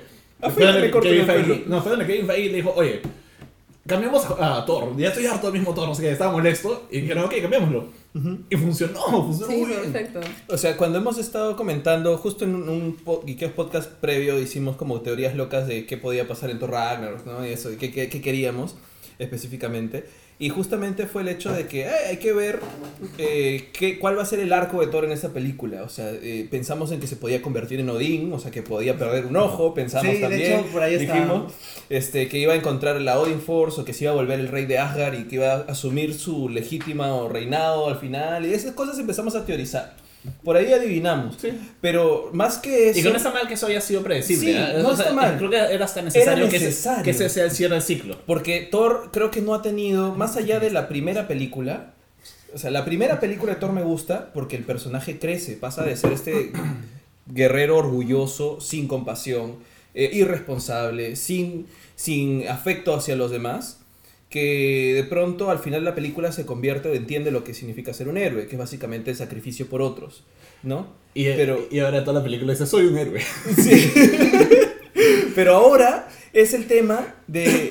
Creo que lo interesante es este. este esta anagnórisis, este ay chucha, que Thor se da cuenta que debe destruir Ar- Asgard, que está plantado desde el inicio. A los primeros 15 minutos ya me di cuenta que ese iba a ser el final. Porque lo ponen ahí y creo que no te lo ocultan a propósito para que sepan que es una decisión que al, al, al personaje le tiene que doler.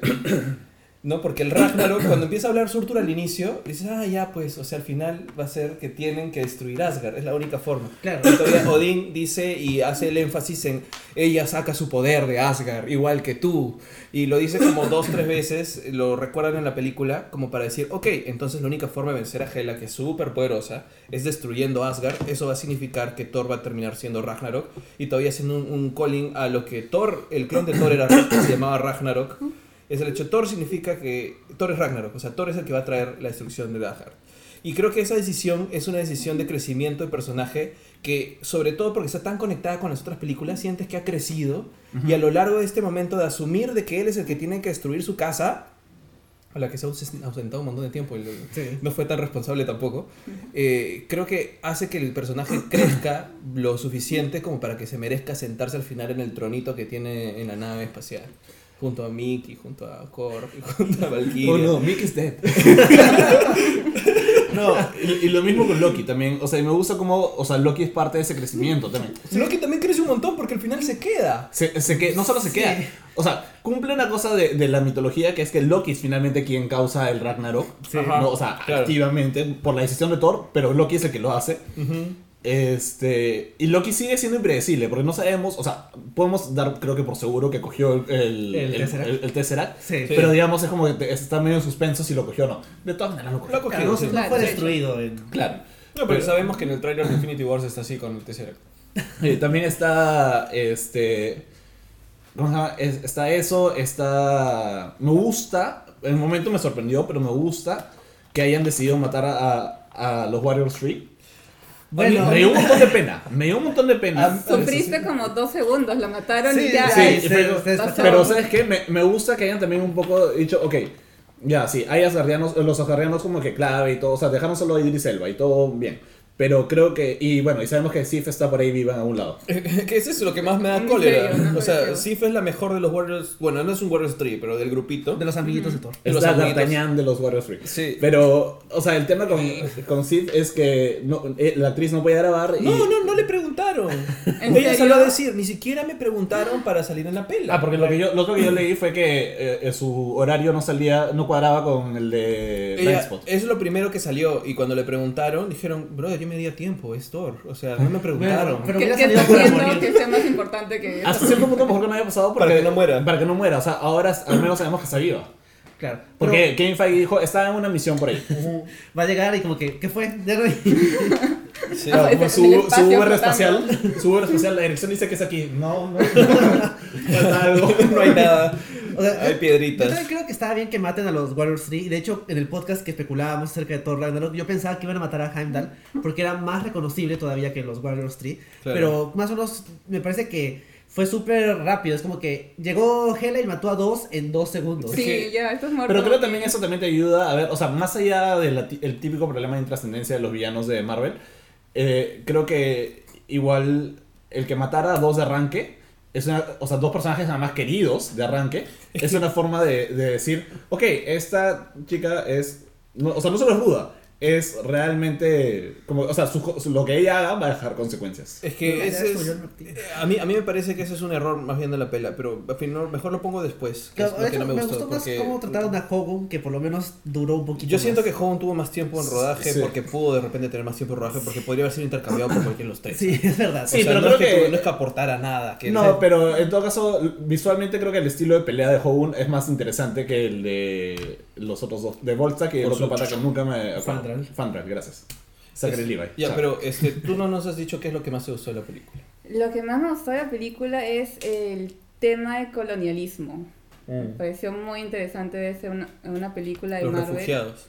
Los refugiados, el hecho de que Odin no sea este gran amo que parece, sino que es como que simbólico de la Unión Europea, Estados Unidos, ¿no? Son los, los jefes del mundo cuando tienen, bueno, en el caso de la Unión Europea, tienen toda una historia de colonialismo y de querer taparlo y mostrarse como los buenos del mundo que protegen todo y luego viene Hela a decir no, no vas a tapar todo lo que has hecho y creo que estuvo en toda la película hasta con hasta en sacar que Claro. tienes Sí, a, sí. Tienes a. Mencionando que quiere hacer una revolución pero no, no imprimió suficientes panfletos y solo fue su mamá Y el novio de su, el novio de su mamá. y el novio de su mamá que no le cae Eso fue muy divertido. Es que, pero está con el tema, claro. Está Claro. con el tema y hasta tienes a Josh Goldblum, porque su personaje es Josh Goldblum, Sí, es el sí. mismo, eh, diciendo, no, no usan la palabra esclavos, no me gusta, usan la palabra prisioneros con trabajo. Así como acá no quieren decir trabajadores, sino colaboradores. Colaboradores. Sí. Y va también en el tema de colonialismo y de todo, y de cómo hoy en día lo vemos de otra forma, pero que al final es lo mismo, ¿no? Sí. Y de hecho es algo que no podrías hacer con un director que no fuera, por lo menos, o sea, Taika Waititi es neozelandés, pero es de origen, o sea, de- Nativo. exacto, Nativo, sí. claro.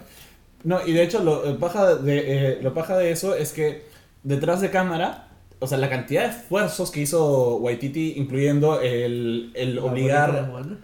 no, inclu- incluyendo el obligar a la producción a incluir dentro de la película eh, practicantes que participaran dentro del rodaje, de, de practicantes de escuelas, eh, practicantes de origen ¿Maorí? no, bueno, Neozelandés. este, pero este, nativo, este, que, que practicaran en la película. Y él, o sea, incluso hay reportes de que él, después de cada decisión que él tomaba, él se acercaba a ellos y decía, bueno, yo he tomado esta decisión ahorita para, la- para este plano porque quiero esto y esto, esto, lo otro, y compartía la experiencia ahí en vivo con ellos. paja. O sea, imagínate poder hacer esas prácticas.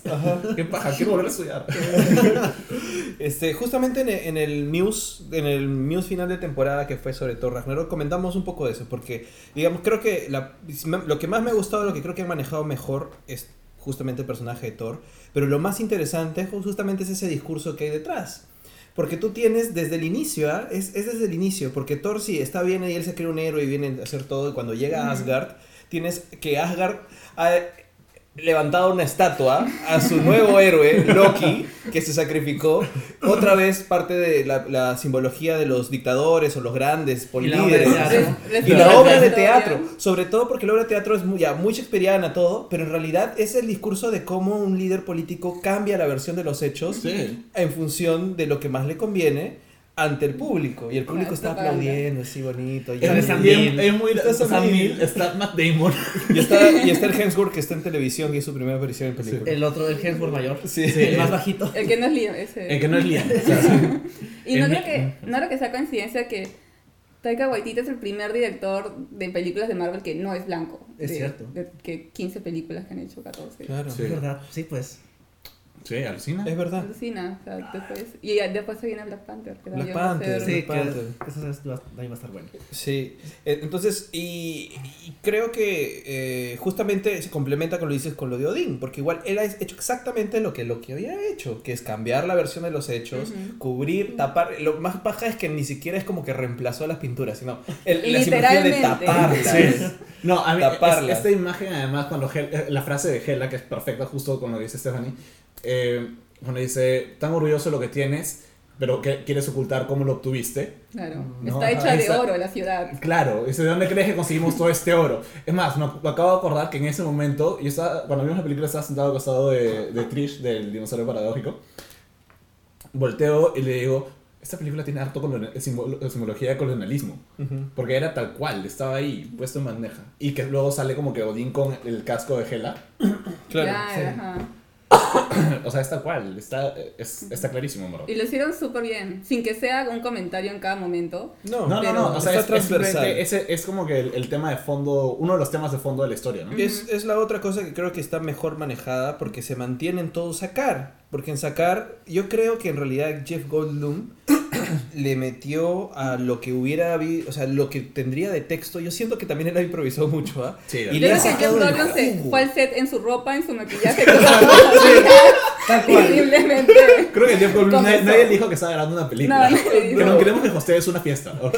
Ya, Llegó con esa ropa y dijeron, bueno, va a tener que ser el Grandmaster. Es. Es lo que más se parece a su ropa. Jeff Goldblum es bien raro, pero es lo máximo. Es muy Mira, raro. Podemos La apreciar solo un momento Jeff Goldblum, o sea, explicando lo que va a pasarle a Mientras que hace de DJ en su propia fiesta. La cosa es que yo, Jeff Goldblum aparece muy, muy poquito. O sea, realmente tú puedes contar y probablemente si juntas sus escenas no van a llegar que a, ni a 10 minutos, de repente 5 minutos, Sí. hasta menos. Quién sabe, pero cada vez que aparece ha aprovechado muchísimo el texto, ha aprovechado en hacer, darle una personalidad increíble al Grandmaster. Y que realmente aporte a esta simbología de la que estamos hablando, ¿no? Porque él es de verdad ese dictador que tomó, que es importante para la revolución, porque si no un dictador no tendría sentido. empate. No tendría sentido. Y creo que lo hace, o sea, y ahí no sé si podemos ya pasar a, a- a cosas no tan positivas. Creo que aprovecha mucho mejor eh, como un personaje secundario, muy chico, en aporte a este tipo de simbología de lo que fue Hela. O sea, yo no estuve muy contento realmente con el resultado final de lo que fue el personaje. Me gustó el estilo, o sea, como imagen queda muy bien, o sea, pero como rol de villano también siento que no podrían haber aprovechado mejor, considerando que tienen una gran actriz ahí. Yo me he puesto a pensar un- días, ¿ah? En- he estado como que frustrado, así triste. No porque no, no porque piense que está mal o que sea una mala villana. O sea, creo que ha sido una villana de Marvel, probablemente un poquito mejor que el promedio. Es mejor que los anteriores villanos de Thor. Sí, de Sí. todas Sí. formas. Que Bueno, no es no, un no, gran. no, no más que. Loki. ¿eh? No más que Loki, Claro. pero porque Loki es el único villano de todo Marvel que no ha sido intrascendente. Pero yo siento que justamente su discurso o cómo podría haber sido la contraparte a esto que estamos hablando, de encubrir las cosas, de, de, de que salga la verdad, de por qué ella es la diosa de la muerte, queda medio a media caña. Es más, ese momento en el cual ella tiene como que su discurso es muy chiquito y la única persona realmente que lo, que lo, que lo presencia o que de alguna forma podría ser el contrapunto en sus escenas es Scourge, que Carl Urban es un buen actor, realmente es bueno, pero que queda también como que intrascendente en un espacio vacío en donde no hay una dinámica muy interesante. Y me da pena. callado en muchas escenas. Sí, A mí me está como el que personaje sí. A mí me Así hablando un poco. Sí, a mí también me gustó. Porque me pareció que era alguien que, o sea, hacía lo que era más conveniente, Sí. lo que lo ayudaba a sobrevivir y creo que dentro de este tema de, de injusticia, de colonialismo, encajaba con este personaje que que se aprovecha va- de... claro, va a tomar el lado que sea más fácil, pero al final viste que sí tiene una conciencia, que no era y- todo malo ni todo bueno. Y, y- y logra lo que él quería, finalmente, ¿no? Que era, o sea, demostrar su valor. En todo caso, o sea... Y tiene ese momento que es del cómic clásico de Sí, donde sale como... ¡ah! Exacto, o sea, funciona, este, su escena final me gustó bastante. y- ahora, me encantó cómo introducen a Scourge. cuando- Ah, sí. Estas son mis posesiones. y cuando tiene el Shake Weight, que dato curioso, lo compró Taika Waititi cuando estaba grabando Green Lantern. Ah, sí. Sí, cuando estaba grabando Green Lantern y estaba hospedado como que en un hotel y estaba con- a Totela. Porque, o sea, no, si se acuerdan de Green Lantern, Taika Waititi está, o sea, tiene creo que dos escenas y son telazas y es como un desperdicio de un gran actor en, o de un, sí, de un gran... Sí, como todo desperdicio. Green Lantern, que fue un desperdicio. Sí. Sí, bueno, todo. y cuando estaba como en su hotel de noche, como que viendo aburrido el, ¿cómo se llama? El, el canal de ventas, dijo, ¿quién compraría algo así? Y agarró y empezó a comprar simplemente todas las cosas que veía en televisión, todas las iba comprando. Y se compró un Shake Weight. Y luego él llevó su Shake Weight al set de Thor Ragnarok. Para ponerlo para ahí. Que, para que... Para que haya trivia en IMDB. Básicamente. Pero funcionó. ¿no? Pero todos los chistes funcionaban muy bien. Sí. O sea, lo que, lo que a mí me, me, me decepciona un poquito, o sea, no es que al final de cuentas es, funciona y es efectivo, pero es que tienes una actriz de la talla de Kate Blanchett en donde tienes, básicamente ella tiene como que, no solamente su, su Oscar en Blue Jasmine, ¿no? Sino que tiene básicamente una filmografía perfecta en donde ha tenido personajes muy, muy pajas.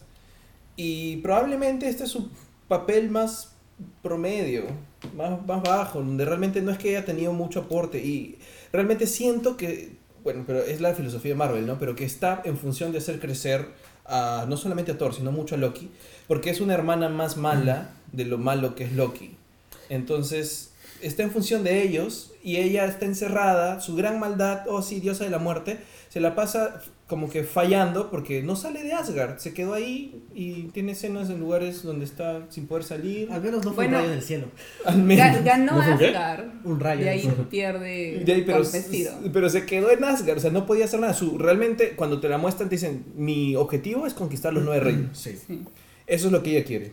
Yo creo que tener Planet Hulk y tener Ragnarok les quedó corto el tiempo. Porque Sí. hay tanto que puedes meter. O sea, si hubiera sido solo Ragnarok, hubieras podido tener mucho más con Hela, más desarrollo. Pero él tiene que hacer todo en el mismo. Claro, Asgard. ajá, había No- muy no poco tiempo para todo. Claro, hubiera sido todo en Asgard, probablemente Hela hubiera tenido también más contrapunto. El tema es que yo no me estoy quejando de, de, de Carl Urban o Scourge como un mal personaje. Yo creo que es un buen actor, creo que el personaje cumple, pero es que solamente tienes a Hela interactuando con él y no hay otras luchas de poder, no hay otro objetivo que sea para ella una dificultad que, que demostrar realmente por qué es tan mala o cuál es su discurso, cuál es su historia, por qué es como es, simplemente es mala y se acabó. Y sí, y pues yo le iba por el tema de los Warriors 3 que no me gustó mucho porque fun- lo hicieron para eso, mira, por si acaso es tan mala que mata personajes de la nada, pero no me cuenta un poco de ella, solamente es mala. Sí, y- o sea, sí, pero yo personalmente, a mí personalmente no me llega a disgustar tanto eso por, por algo que justo mencionaste, Fanny, que es el tema del tiempo también. O sea, entiendo que por el tema del tiempo eso eh, iba a ser bien difícil que suceda. Creo que eh, además me gusta cómo manejaron... O sea, creo que la película era importante para hacer el, el- el crecimiento del personaje de Thor, Sí, que por eso- finalmente es el dueño de la franquicia. Por eso digo que es, es funcional y funciona y lo mejor de la película. Y en es ese sentido, creo que, o sea, Marvel finalmente no reinventó su fórmula con el, el- o sea, en el sentido de hagamos un villano trascendente por una vez.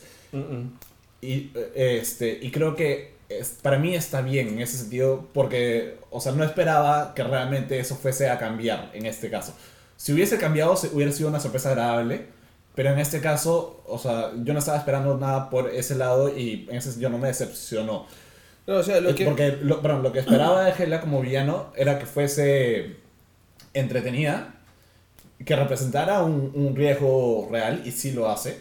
Y, y básicamente eso, porque finalmente eh, lo que quería, me interesaba más el viaje de Thor como personaje a lo largo de, de la película, y creo que eso sí lo vi, entonces Sí, en ese sentido no me eh, molesta tanto lo de El, tema, o sea, tampoco es que yo esperara que fuera un cambio increíble y que de la nada íbamos a tener un gran villano, ¿no? Sí, pero, o sea, yo, a mí sí me da pena por, por lo, la- el potencial uno que tiene Kate Blanchett y porque realmente a mí me saltaba mucho cuando cortaban de Thor y Hulk, que era súper divertido, me mataba de risa y había un ritmo por todas partes. Y luego otra vez a Hela hablando sola con Scourge, no logrando nada y flum, se bajaba totalmente el ritmo de la película. Y, y no solamente eso, sino que yo siento que había, no sé, espe- especulación mía ya, pero yo siento que hay momentos en los cuales Taika Waititi ha tratado de sacarle la comedia a Kate Blanchett y no le ha salido. Yo, yo veía bromas a medio hacer. Y yo decía que de repente no, no le funcionó, o de repente no era el estilo de actriz, o de repente no sé, no sé qué pasó. ¿Ella actuó, actuó alguna vez en alguna comedia? No, Mm, no, no. yo recuerdo. Pero, Entonces lo sentía media caña y le bajaba. Pero le no bajaba sé, mucho. No, pero Ahí ha sí hecho, no sé. bueno, ha hecho películas con John Bon Ho, que son, no son comedias, pero sus personajes suelen tener algo de comedia. Pero es- estas partes de, de Hela interactuando con Scourge, cuando sí mete un poco de. O sea, le- como que le para el chongo a, a Carl Urban, eso sí a mí me dio un poquito de risa. O sea, tipo, cuando él está diciendo, bueno, mi mamá eh, era Ah, esto y mi papá sí. era lo otro. para. Sí, O sea- o sea, y, y ella remata con algunos chistes. O sea, sí remata. No me acuerdo exactamente cuáles eran las frases, pero dice, fra- o sea, dice algunas cosas que son como final de chiste. Pero los de verdad digo, ah, esto hubiera dado risa, pero no me llega risa. Entonces es como que siento que está medio a caña porque lo siento muy diferente en estilo del resto de película, que todo es un mate de risa, que todo. Y que no necesariamente son momentos dramáticos, que sí los tiene Thor y Loki muy bien hechos, donde no te da risa. Por ejemplo, la escena del elevador donde sí, hablan y se van despidiendo. Vi, hay un video de cómo él diseña Sí, sí, esta escena, muy el- paja. Es una de las únicas escenas que, no, que todo se hizo exactamente como está en el guion. Sí. Y de verdad, termina con algo gracioso que es Get Help, que me parece increíble. Pero toda la escena es muy seria, es muy profunda, es muy dramática, te cuenta mucho los personajes. Hay momentos muy calmados, hay momentos contemplativos donde sabes qué están pensando los personajes a pesar que no digan nada. Sabes que a Loki le cuesta decir lo que le cuesta decir, sabes que a Thor le cuesta lo que está diciendo. Y son muy pajas, muy bien logrados. En cambio, todo en Hela y Scorch no hay nada. O sea, no hay historia, no hay nada en riesgo como personaje. Más allá del riesgo del Ragnar y Asgard. Scourge Ya tiene un poquito de riesgo, ¿ah? Scourge sí tiene un, un- tiene un arco chiquito, pero es un arco que está ahí que paga al final con este, esta escena. de- Sí. Yo sí sentí logrados los chistes de Hela, o sea, lo de que hablaba con Scorch y le decía cada dictador, cada rey necesita su ejecutor que ejecuta, varias, ejecuta su visión. Ese, ese era un Pero más que, más que nada ejecuta gente. sí, sí, sí me pareció Sí. que lo. Aunque no, ¿Sabes qué? no fue Sí. que Blanchett la que estuvo en las películas de Ho, fue Tilda. Tilda. Sí, ajá. No, Pero- creo, creo que es su elegancia, la que es, es como que encantadora. Luce fantástico. Ah, pero es que increíble, visualmente increíble, Sí. en porte también es increíble, o sea, es un... pero- Visualmente fácil es, el- el- creo que es el, el villano, visualmente es el villano más interesante, creo. de Sí. Es Sí. verdad. Sí. Con sus cosas así que le salen de la Sí. Sí me hubiera hace gustado esto, que tuviera... Sí, es genial. Sí me hubiera gustado que tuviera más tiempo. Me hubiera encantado, así ya aparte de la película, sino como fan de, de cómics, verle interactuar con Loki, porque en la, Faltó, sí. en la mitología y en el cómic Loki en realidad es su, padre, Sí. slash creador. De, de otro, de otro ciclo. Sí, y acá... Sí, es complicado, es una Sí, historia es complicada. O sea, si lo coges desde el punto de vista mitológico, siempre Loki es el papá de... Sí. claro, y de- de un acá ciclo con la justa, o sea, con la justa se hablan. Sí, es que hubiera sido, por eso digo que realmente no, o sea, yo sentí que podía dar mucho más, y, pero lo importante es Thor, lo importante era su historia, lo importante era su viaje, y por eso creo que es lo mejor de la película. Pero antes de que nos olvidemos, porque nos vamos a olvidar, vamos a hablar de Valkyrie. Sí, Sí, sí, sí, sí, sí, creo que también es una de las mejores cosas de la película. sí. Fue el personaje que sentí que tuvo un arco. Sí, Sí. la la claro. primera escena está caminando y literalmente se cae de ebria. Esa entrada fue totalmente inesperada, verdad, fue muy paja, fue muy y graciosa. de ahí, de ahí en, en la batalla final la tienes también caminando, pero con juegos artificiales, con su Claro, ropa con de Valkyrie, luciendo genial. Y ves todo el cambio que ha tenido el personaje. Con los fuegos artificiales de... De la de de las orgías. Ya. Eran las naves de las orgías. No toques nada. Que por cierto, todas las naves de, de, de Thor Ragnarok son carros de Nueva Zelanda. De Con una, una marca de Nueva Zelanda. Sí. Y la pintura del Commodore es una bandera también. Sí, de las Sí. banderas este, indígenas. Sí. Sí. Sí. Bueno, Valkyria en general me gustó bastante. Creo que, bueno, está, cortaron esta escena donde demostraban de que el personaje era bisexual, lo cual es una pena porque no sé por qué cortarla. Hubiera sido muy importante para, para Marvel. Para Marvel, para claro, Marvel. o sea, ni siquiera es que fuera un arco complicado o una escena explícita, es como que una cosa chiquita. Y eso de que fue por tiempo, no, no me lo creo. Sí, yo creo Sí. que ahí vino este. El no, estudio. Sí, Sí. dijo, no, esto no. Pero si hubieran bajado un poco más de Hela y ponían esa. Yo sí no. O la agregaban más porque es la película más corta de Marvel. Es verdad. Claro, puede ser Siempre más No, no tiene que- no, si algo no tiene que cortar nada más. ellos no tienen, ellos no tienen que temerle a la duración de sus pelas. Es el La único estudio. Es el único Sí. estudio. La Nos quedamos a ve ver los seis escenas post créditos de Guardians of the Ga- Galaxy. Sí. Podemos quedarnos a ver una escena de, bis- bisexual, una escena bisexual de, de Valkyria en, en Thor Ragnarok. Pero Valkyria me pareció también súper paja con la relación que genera o que construye con Hulk. Sí, o sea, sí, eran amigos, eran, Sí. eran patas de, de- no sé si de lucha, pero entrenaban juntos. Ella su compañero de gimnasio. Era su compañero de gimnasio. Y ese chiste, te conozco. te- Sí, sí, yo también. Pero me encanta esta parte cuando, ya, y cayendo en Hulk brevemente, justo la otra vez volví a ver eh, Hulk, eh, la, la de Edward Norton, Hulk. Incredible Hulk, cuando se tira del, del helicóptero para, para vencer a la abominación y como que cuando está cayendo se da cuenta que, ah, eh, o sea, y al final sale el último minuto como Hulk. Esa misma escena acá es como que quieres saber quién soy, ok, vas a saber quién soy. Claro. Pero lo que pasa es que yo creo, o sea, después habiendo visto reviews y cosas y que lo mencionan, el tema es que supuestamente Hulk Edward Norton es este Hulk igual, Sí, sí, es sí. parte del Claro, MCU. sí. El tema es que en un- una pista de concreto su Sí. peso rompe el piso, pero no puedes romper el Bifrost. Claro. No, rebotas. pero es Mira, un método que él ya tenía. Más allá de la justificación, más allá Muy- de la- es que es, es- Fue tan gracioso. eso es, es un ejercicio de estilo. Sí. Un director, no me acuerdo el director de, de Edward Norton. Nadie se acuerda. Sí, no, Arc Lee. Haría- lo este, haría muy serio.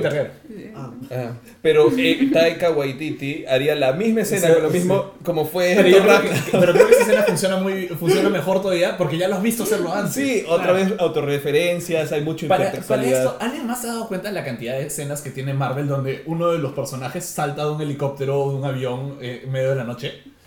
Iron Man. Iron ah, Man tiene este, eso al inicio de Iron Man 2. Capitán América. Y Capitán América tiene eso al inicio de Capitán América 2. Hulk tiene eso también cuando va a pelear contra Abominación. Sí. Es como... es- Todos con su estilo. todos con su estilo. Thor aterriza en una nave. Sí. bueno, no sé.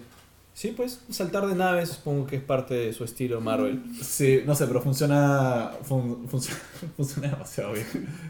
No, esa escena, yo ni siquiera me acordaba de cuando lo hizo Incredible Hulk. Pero te muestra cómo básicamente lo mismo es tan distinto porque el director lo está haciendo Claro, diferente. es un ejercicio Sí. de estilo muy interesante. Ahora, yo creo que también parte de la razón por la cual no se vuelve Hulk, o sea, más allá del Bifrost y en concreto, creo que dice algo sobre el personaje. Y es, eh, o sea, él está advirtiendo que ya no sabe si se va a vol- volver a volver, si va a poder volver a ser Banner.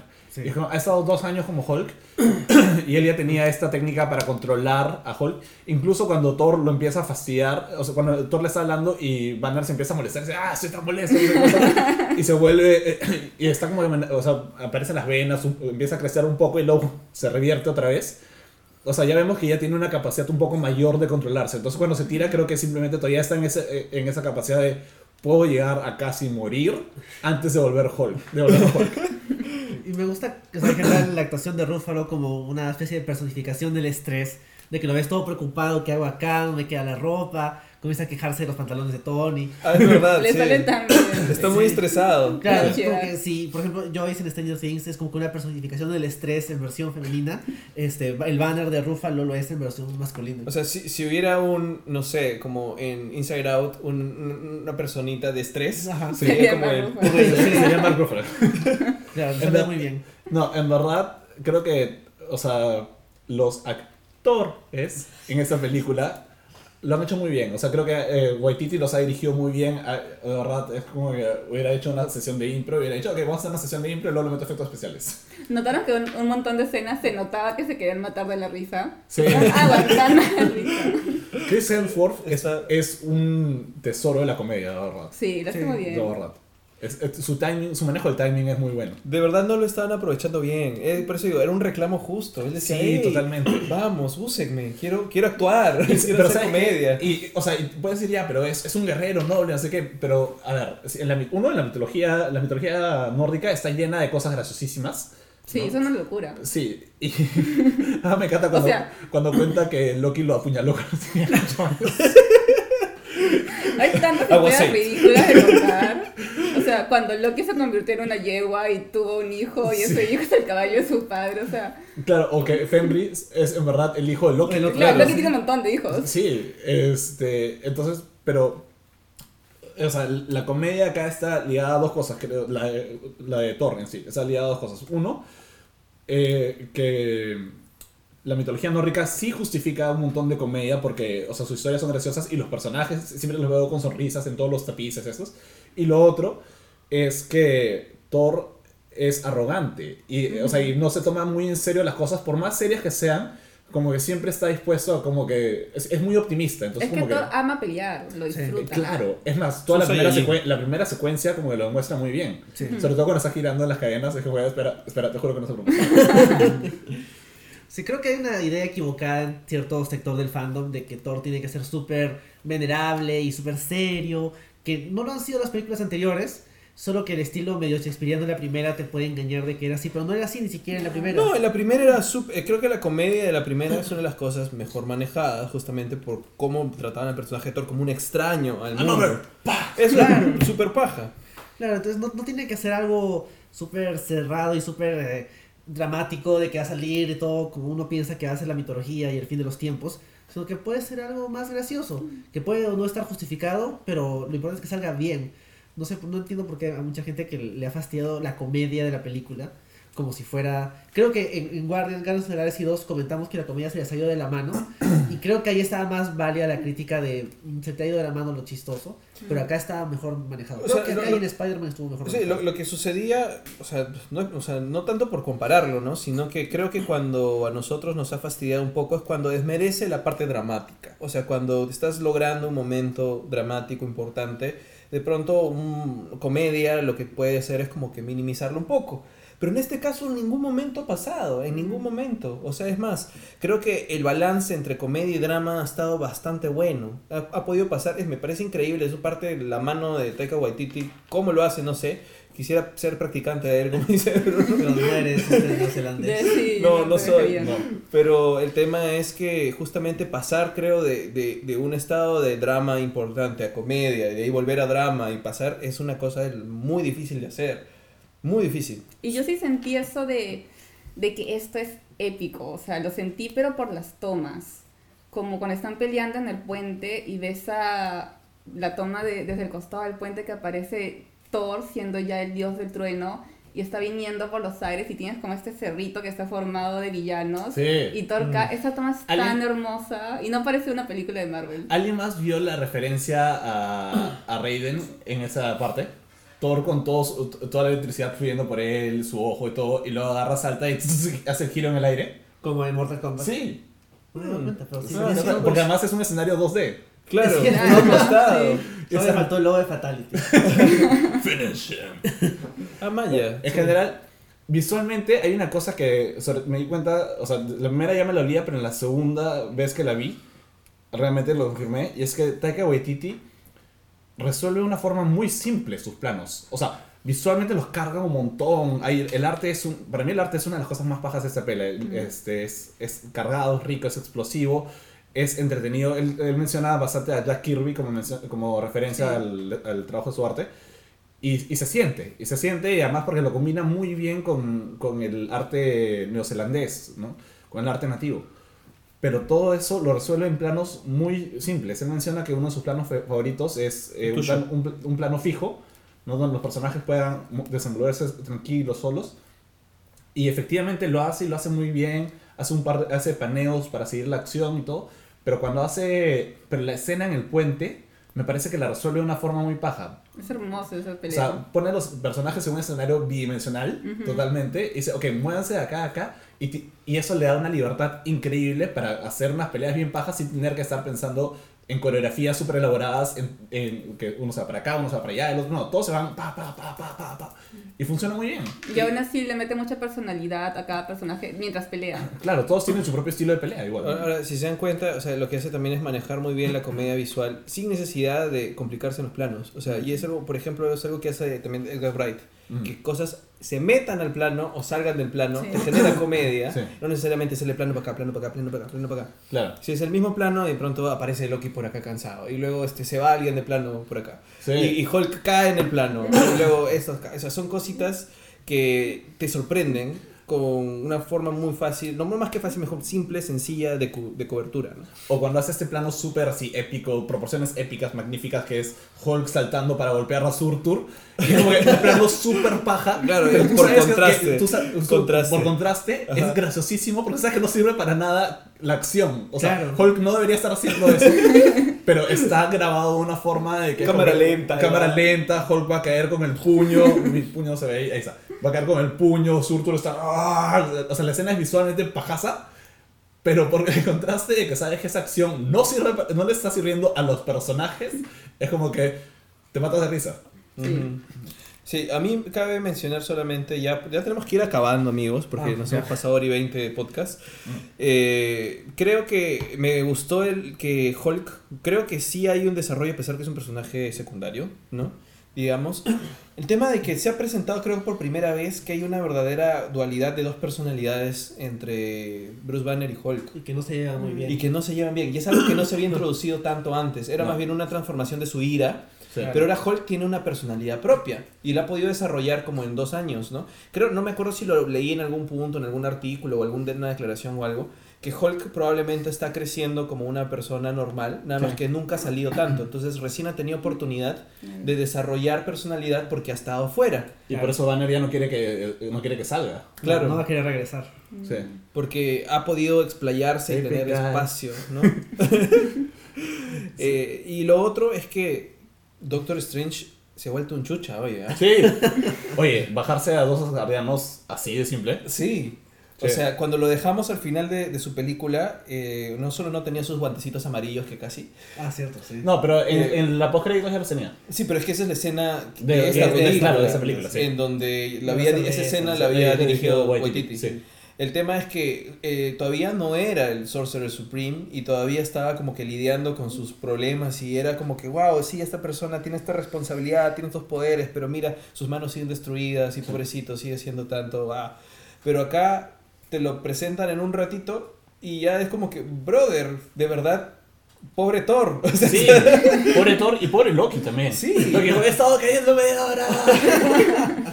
O sea, estos saltos temporales en donde había chan, chan, chan, chan, chan, Sí. chan, chan. Sí. De verdad, o sea, no, eh, me parece increíble. Además, visualmente otra vez comedia, cosas Sí. aparecen, desaparecen. Y el todo. paraguas de. Sí. Pero hace que. El paraguas de Thor rompiendo todo. Perdón. No. Pero hace que de pronto veas que el personaje ha crecido un montón en off, básicamente. Sí, y está bien, creo, Ajá. porque además, o sea, sabemos cómo es el tipo de crecimiento de personaje. Una película mostrando su crecimiento no hubiera sido muy divertida, creo. Sí, no, claro. O sea, me parece chévere porque ahora qué esperar en Infinity War con Doctor Strange de verdad es bien poderoso. Pero aún con todo ese poder, Thanos es más fuerte. Sí, Claro. ¿no? Tengo unas observaciones ahí libres con, con Doctor Strange, dos cositas. Uno, la otra vez estaba viendo que alguien comentaba que los portales en Agents of Shield son los mismos portales que hace Doctor Strange. Los Claro, que hace sí, Sí, sí, sí. No, no, no, no, no me he dado cuenta de Lo, eso. lo- lo mencionamos en el podcast justo porque es más, los que no viene. tiene, tiene el, El ruidito. el ruidito, todo, es, es reciclaje del mismo plugin. Como ya está hecho, no van a gastar ese es uno. Y lo otro que sí me me quedé pensando a- al principio de la comparación es: ¿cómo hubiera sido Doctor Strange dirigida por Taika Waititi? Muy graciosa. Completamente Bueno, O sea, no, la, pero la parte visual me quedo pensando, sobre todo. O sea, Doctor Strange no tiene un aporte visual muy, muy particular. ¿ah? No, pero que- por eso creo que, o sea, me hubiera eh, parecido muy interesante ver un aporte visual de Taika Waititi a Doctor Strange. Bueno, en general de un director con más identidad, porque Derrickson cumple, pero no, no diría que es particularmente... No, creo que vio Inception antes de ver Doctor Strange y dijo, "Mm, quiero hacer esto. Porque son impresionantes los efectos especiales, pero no es que visualmente sea... No es novedoso. Claro, ajá, no. Pero por eso creo que Taika Waititi, o sea, porque pienso en los cómics antiguos de Doctor Strange que eran todos coloridos, una cosa así. O sea, así. to- toda la parte del viaje del trip del LSD, este, Esa parte sí, claro. es bien paja, Sí. pero todo lo demás no es como que hubiera sido una entidad. Pero siento que completa. esa parte del trip del LCD es también un equipo de efectos especiales diciéndole, ok, tenemos esta propuesta y Direction me gusta. Ah, probablemente. Probablemente, claro, pero siento que Taika Waititi, él se hubiera metido el LCD, Yo quiero hacer esto. luego hubiera salido, hubiera empezado a pintar plano por plano, esto es lo que vi, eso es lo que quiero. Ah, probablemente. sí. Sí, y- igual yo creo que hay una. Va a haber. O sea, mi. ah, Lo que. Pues voy a tratar de. Ya estamos en teorías locas, nos hemos comido bastante también. Lo que yo creo es que la tendencia en las películas de Marvel va a ser así tan. No solamente más grandes épicamente, ya no van a haber películas chicas como Thor 1, creo, sino que todas van a tener algo así colorido, grande, sobre todo todas las que se están yendo al espacio, ¿no? Porque supuestamente la fase 4 va a ser súper espacial. Mira, hasta Agents of Shield está en el espacio. Sí. Y además hubo un cambio en desde Guardianes de la Galaxia volumen 2, Sí. que luce muy diferente a Guardianes de la Galaxia la primera, porque los colores brillan más y se nota que usaron otra cámara y que el trabajo de postproducción debe haber sido distinto, porque creo que, o sea, todos los colores lucen distintos, a pesar de que supuestamente Guardianes de la Galaxia la primera tiene bastante color. Cuando Eh, ves la yo 2 ya no tiene tanto. Sí, cuando ves la 2 es como que no, en realidad no. Y ahora que vuelvo a ver la primera siento que están bien apagados. O sea, cuando ves Iron Man 1, Iron Man 1 tenía buen color. en esta, en esta época, en esta época estaban tan preocupados los de Marvel en hacer sus personajes muy realistas, muy asentados en el mundo real, Sí. sin arriesgar mucho, decir, no, esto de acá está justificado, va así. Y lo mismo también con la primera de Thor y Capitán la primera de. Capitán América, o sea, Ahora, Capitán América sí tenía un, un lookcito por lo que era el pasado. Claro, pasado, un pasado rom- romántico, bien. Pero eso este, tenía un lookcito. Sí, pero igual es como que muy en la realidad, o sea, Sí, sí. no sin arriesgar mucho visualmente, no, no hablando de planos, ¿ah? sino de No, que no, no. tú sientas de que es algo que dentro de lo verosímil podría haber pasado. Sí. Estamos en otra época, o sea, ya no les importa nada Pero de es que eso. una de las críticas constantes Nada. a Marvel es que su estética, digamos, la parte visual, la parte sonora nunca ha sido muy llamativa ni particular. Claro. Y creo, y es una de las Decían cosas... que el- se veían feo y sonaban feo, decían. O en todo caso, yo, yo no creo, yo creo No, decir que sonaba feo o se veía feo es injusto. Creo que es más... sí, no, que- es, es que lo que se dice, lo que genérico. se decía. Sí, Genérico. era simplemente plano. Sí. Y, y estoy de acuerdo, creo que era plano, creo que fue una decisión segura, pero no, puede, pero no, no podemos negar que se veía plano. Y en eso, más allá de eh, si les gusta o no el contenido de DC, DC siempre, al menos, siempre se atrevió por hacer una propuesta estética distinta, ¿no? este, más marcada, más dura, y han marcado su propio estilo que sí, efectivamente tiene mucho que ver con, con Snyder Snyder. como showrunner de su universo, no sé. Claro, pero Patty Jenkins lo rompió por completo. Pero también le puso un estilo fuerte marcado. O sea, tiene, tiene su propia estética visual que no es, digamos, no es como Marvel que todo era, era flat. Entonces, en ese sentido, creo que Marvel ahora ya está diciendo, ok, ya tenemos establecido nuestro universo, ya... Y también había un tema de costos de producción. Ya tenemos nuestra fórmula más segura, tenemos un montón de plata, podemos darnos el lujo. Y ya hemos probado, creo que entre otras cosas, gracias a Guardianes de la Galaxia, que fue el primero que hizo eso de forma realmente notoria, ya hemos probado que podemos tomar esos riesgos y, y que a la gente le gusta y que y podemos, digamos, podemos costearlo, tenemos a los creativos para, o sea, podemos probarlo. Y lo empezaron a hacer y ha funcionado y espero de verdad que Marvel siga creciendo en esa línea, en esa dirección. Yo creo que van a seguir así, o sea, que ya no vamos a volver a los colores como en. Civil War, que tienes una escena que todo es plomo. Sí, no. O en Guardianes 1, que están en esta capital de un mundo alienígena y todo es beige. No creo que vayamos a volver a eso. Claro, pero yo no me refiero tanto al tema de los color, la corrección de color, ¿no? Sino es el tema de, de el estilo de las películas también ha cambiado, ya no son tan terrenales o no se preocupan porque sea tan verosímil. O sea, entras en una convención más grande. O sea, ver a Hulk, Hulk, el Hulk de Edward Norton peleando contra Surtur, o sea, es una cosa súper épica, grande. ¿A dónde ha llegado de verdad el universo Marvel? Ha crecido un montón, ha, ha tenido un largo camino. Claro. Es- Y ves, por ejemplo, el tráiler de Black Panther y por más de que se desarrolle en la Tierra, ya lo Es ves como un mundo sci-fi. Creo que ahí el único personaje o la única franquicia que va a quedar como, como un recuerdo a estas películas o que va a ser como que, digamos, más eh, preocupada por funcionar en un barrio o más en la Tierra es básicamente el acuerdo de Sony con Spider-Man. Sí. Es la, Sí. la única. Y eso que se lo llevan ahorita al espacio en Infinity War. Pero va a regresar a que- Queens. Y los X-Men, si es que Disney no compra Fox. Creo que ese es un buen pase a teorías locas. Ya, teorías locas. Bueno, yo espero que algún día, este... Una de las cosas que no quisiera que pase es de que compre Disney y Fox y el edificio Stark Avengers se convierte en el edificio de los Cuatro Fantásticos, porque odio esa teoría. Ah, sí. Es una teoría. Es una teoría. Claro, porque desde que salió esta escena en que sale Happy diciendo nos vamos a mudar, todo el mundo decía, ah, ya, o sea, se viene la compra. Y yo espero que sea una cuestión un poquito más de, de Spider-Man mismo, que sea, por ejemplo, el edificio de Oscorp. Sería lo mejor. Claro, Sí. o de Roxxon. ¿Cuál es la empresa de Roxxon. Roxxon, ¿no? Mm. Bueno, Roxxon ya existe en el universo del MCU, pero igual. O sea, que es algo más de los de Spider-Man que una cuestión de una chance de meter ahí a los Cuatro Fantásticos porque... Lo único que me gustaría de la compra es que los Cuatro Fantásticos tienen muy buenos villanos. Sí, Sería Doctor genial que los Doom, Doctor por fin, que lo hagan Doom, bien. Galácticos. Claro. Todo eso o sea, si fuesen a existir, me gustaría que no estén en la Tierra, que se vayan Claro, de se viaje vayan por de viaje. varias dimensiones. Es que eso es lo que tendrían que hacer para hacerlos bien. O sea, hasta Hacerlos ahora no lo han hecho. Que sean aventureros. Sí, a- ¿Alguien más ha visto el video de Patrick Williams? ¿De quién? Patrick quién? Williams. ¿Quién es? El el es un youtuber que explica en su video cómo debería ser la película de Cuatro Fantásticos y en verdad lo explica muy bien, es muy paja y se concentra sobre todo en que sean viajeros aventureros, que sean familia y que dejen fuera a Doctor Doom. Pero no tienen No. por qué dejarlo ¿No fuera. No, hicieron de la primera película. tiempo con Ah, Future ya. Foundation? Ajá, claro. Que, que bueno, yo leí el cómic que era en la Tierra, que tenía hasta la fundación de niños, con She-Hulk, que era súper adorable. Y supuestamente los cuatro fantásticos estaban de viaje por el espacio. Eso es después, hacia el final creo de Future Foundation cuando ya eh, Johnny regresa. Porque al Claro. principio es Estaba Future muerto. Foundation porque Johnny está muerto. Sí. O sea, la verdad, Y luego sí que ver tele.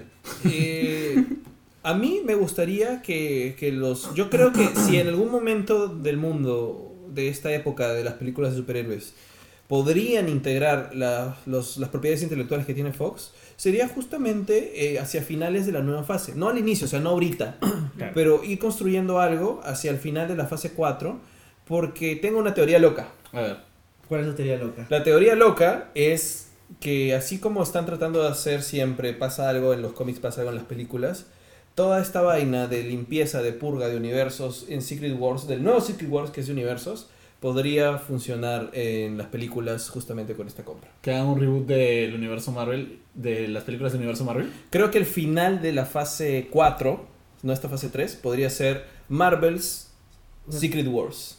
Pero que se eliminen todas las dimensiones Pero- alternas. Y que esas Marvel Secret Wars incluya el MCU e incluya los universos de O Fox. sea, decir que todo lo que pasó en los X-Men, en las películas de Wolverine y de los Cuatro Fantásticos, las dos de verdad pasó. Y pasó en algún universo. Pero digamos que podríamos hacer que el problema, o sea, estamos viendo que probablemente vaya a haber una Secret Invasion, ¿no? O sea, es por el tema de, de lo Los que Skrulls. los Skrulls y Capitán Marvel. Sí. Pero ¿qué pasa si a lo largo de eso no se resuelve? O, o sí hay alguna de las películas que es Secret Invasion, qué sé yo. Pero también hay unos problemas temporales, no sé, como que Este, ¿No serían dimensionales? o, o dimensionales, sí, como, como Fringe, digamos. Que de pronto hay algunos saltos extraños o en alguna película sale un, un, un chivolo que es mutante y es como que, ¿qué has salido acá? ¿De dónde has venido? Y él no recuerda de dónde. No sé, algunas eh, justificaciones para que al final como que expliquen que algún villano ha estado como que modificando temporalmente las cosas como Kang El el- Beyonder. o el Beyonder o algo y terminan enfrentando a los universos en un Secret Wars y el final de Secret Wars de- después de que vencen al Beyonder sea como que un flashback de todo el universo Marvel en donde ves a Bucky, el Capitán América como en, en, en Capitán América 1 y luego y también está Logan ahí Todo se, se borra, Eh, se mezcla. se mezcla con Logan Estilo este Crisis eh, Sí, Tierras claro. Eh, y de pronto, este, no sé, está Iron Man con, con, con, no sé, con esto y también está como que en Iron Man 1 y en un momento va una lectura a la clase del profesor Javier. Eso, sí. No sé, o... O sea, tienes como que les ha ido tan mal a Fox en varios intentos que podrías decir que, por ejemplo, este, la película de Los Cuatro Fantásticos con Chris Evans es una dimensión, la de Michael B. Jordan es otra,